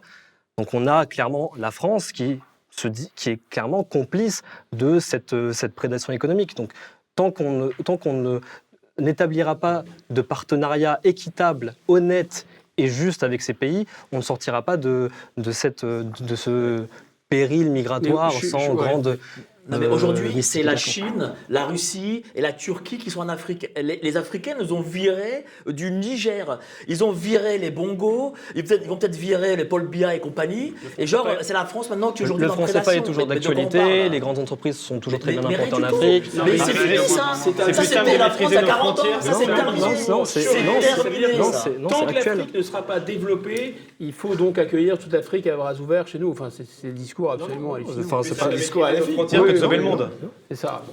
En fait, le problème, c'est que vous, vous coupez, vous êtes des hémiplégiques de la mondialisation. C'est-à-dire que vous voulez la mondialisation des personnes, vous voulez pas la mondialisation des capitaux et des. Et, et- et- on veut que les gens se maintiennent chez produits. eux. Moi, On je veut suis que les gens se maintiennent chez eux. mondialisation, ni celle des personnes, ni celle des produits et, euh, et des- de la finance. Voilà, je pense qu'à un moment, les pays doivent se développer euh, et arrêter de euh, de- de- d'implanter des usines à droite, à gauche, etc., pour faire baisser les salaires, ou implanter, arrêter d'implanter d'ailleurs des travailleurs pour faire baisser les prix des salaires. Même si c'est un argument qui paraît acculé, c'est quand même un argument euh, très fort, surtout pour les métiers dits. C'est très intéressant cette expression des métiers en tension, parce que justement, la doctrine euh, néoclassique explique que quand il y a, euh, quand vous, vous peinez à recruter des gens, la seule chose à faire pour attirer des gens supplémentaires, c'est d'augmenter les salaires. Voilà. Et évidemment, ce sera fantastique hein, euh, de régulariser les gens, comme ça, vous n'augmentez pas les salaires. On est pour l'augmentation des salaires, donc euh, il n'y a pas du tout d'incompatibilité encore C'est complètement fois. incompatible d'être pour l'immigration et pour l'augmentation des Enfin, salaires. il y a une erreur système, il faut revoir. Pour l'immigration, on est pour traiter les gens avec dignité, et encore une fois, je pense qu'on pourrait endiguer Moi, un certain nombre les Français, de- quelles que soient leurs origines, avec pourrait- dignité. pourrait, les, euh, étr- les étrangers, c'est leur problème, et l'Afrique doit se développer elle-même, c'est son problème, c'est pas le mien. qu'on pourrait faire en sorte de maintenir. Je pense, je pense qu'on pourrait faire en sorte, euh, je pense qu'on pourrait faire en sorte encore une fois de maintenir ces populations si on n'avait pas cette, cette mise sous tutelle, cette emprise économique qui bride con- considérablement le développement de ces pays. Et d'ailleurs, quand, quand vous regardez la cartographie de l'immigration dans le monde, les principaux pays concernés par ces vagues d'immigration, euh, c'est les pays d'Afrique eux-mêmes en fait. Mais ça vous gêne pas, C'est pas en la fait, France. hein, de- Quantitativement, ça n'est pas la France. ça ne vous gêne pas, euh, parce que, ce que, ce que- tout, ce- tout ce que vous dites, dans, dans ce que vous dites, tout n'est évidemment pas faux. Euh, mais là où il y a quelque chose d'ailleurs de complètement grotesque, c'est que nous-mêmes, nous avons renoncé au franc et nous proposons le franc aux Africains. Nous-mêmes, au ministère de la Défense, euh, il faut faire la concurrence mondiale, la concurrence internationale pour produire des grenades ou, ou des mitraillettes, mais par contre, on oblige les États africains à se sourcer en France. Enfin, tout ça est totalement une erreur système et complètement absurde. Là, je serais assez d'accord avec vous, mais pour le reste, la manière dont les entreprises françaises se comportent en Afrique, mais je peux vous assurer, pour connaître un peu le problème, que par rapport à ce que font les Chinois ou les Russes, mais on est des Oui, mais- anges, des oui. Et je souhaiterais, peut-être pendant un siècle encore, que les Africains aient affaire aux multinationales françaises féroces plutôt que se taper euh, les entreprises chinoises ou les entreprises russes. Mais c'est pas du tout la même chanson. hein. Vraiment, hein, je vous assure. La manière dont les, entre- dont les, dont les Af- les Africains sont traités dans ces entreprises, notamment les entreprises chinoises, la manière aussi euh, dont euh, des groupes comme Wagner s'accaparent directement des mines euh, et des matières premières pour se payer sur le dos de la bête et fournir une sécurité privée à des dictateurs sanguinaires, c'est un peu autre chose que Petite France-Afrique. Vraiment, c'est un truc de premier communion, ça, à côté. Hein. Je l'assure. hein. Eh bien, ce sera le mot de la fin. Et dans ta gueule, Yanis Dalouche, hein, si je peux me Mais il faut permettre. que tu répondes, non? Pas, pas le temps. Allez, Non, je pense- allez, je tu pense- réponds en une minute. Je pense que- je pense qu'il y a une forme de, de relativisme, enfin je, enfin je dirais pas de sophisme, mais il y, a une, il y a une forme de relativisme quand on regarde les dictatures qui ont été, euh, qui ont été implantées en Afrique avec la complicité des, des dirigeants européens. Je veux dire, c'était pas, c'était pas de la tarte, c'était euh, euh, des régimes euh, sanguinaires, expéditifs, arbitraires, où les gens étaient enfermés, persécutés, où les opposants, d'ailleurs nous accueillons une partie des opposants de, man- de manière très très machiavélique. Je pense que la France aurait, tout intérêt de préserver des cadres démocratiques en Afrique, de ne pas intervenir, de faire en sorte de créer encore une fois des partenariats équitables. Je pense que ces populations internes pourront se maintenir en Afrique durablement. Bon, tu auras eu le mot de la On fin. fera le Euh, débat dans un autre cadre. Merci beaucoup. Euh, C'était euh, donc euh, un plaisir de vous recevoir, Partagez, cher Guillaume Bigot. Alors, on va terminer avec euh, invitation. la caricature euh, d'Ignace, qu'on remercie encore une fois. Tout d'abord, la France ne pèse plus trop sur la scène mondiale, sauf avec le pinard Cocorico. Excuse-moi, je sais pas. Je pense qu'elle est encore pour toi. De moins en moins avec le pinard, malheureusement. Elle est pour vous, euh, elles sont pour vous les deux dernières. La France manquerait-elle d'ambition? Elle se dit trop dominée, non sum dignus. Ça, c'est pour vous, Guillaume Bigot. Et enfin, la communauté internationale a-t-elle encore du poids? L'ONU est trop nue. Joli. Et puis, alors, donc, il y a un petit cadeau, parce que c'est Ah. aussi, euh, d'ailleurs, je le précise, l'occasion de rappeler que si vous voulez un portrait, une caricature, eh bien, rien de plus simple. Vous pouvez faire des commandes sur un site qui va apparaître à l'antenne en ce moment, designas.com. Donc, vous pouvez avoir votre caricature, enfin, en tout cas, votre portrait. Alors, voilà ce qu'il a fait. Donc, pendant euh, donc, cette émission, Bravo, la montrer. bravo. Donc là, c'est la version euh, portrait. C'est mieux que la vérité. Hein. Et puis, il y a la version quand même caricature. Voilà. Ah, ça, c'est plus aussi vrai. très sympa. Voilà. On peut applaudir Ignace. Merci beaucoup. Eric Richard Mauss, qu'on peut applaudir. Mike Borowski, Yanis Dalouche, Greg Tavidian. Et bien sûr, vous, Guillaume Bigot, sans oublier le public, bien sûr. Et aussi toute l'équipe. On remercie à la réalisation Raphaël au son Pierre, Maxime, Sébastien et Charles au cadrage, à la prod Arnaud et Marine, et enfin bien sûr Charles Mathieu qui nous fait des ouvertures de bouteilles euh, incroyables. Incroyable. Voilà, on se retrouve dans 15 jours, très bonne soirée à tous, bye bye.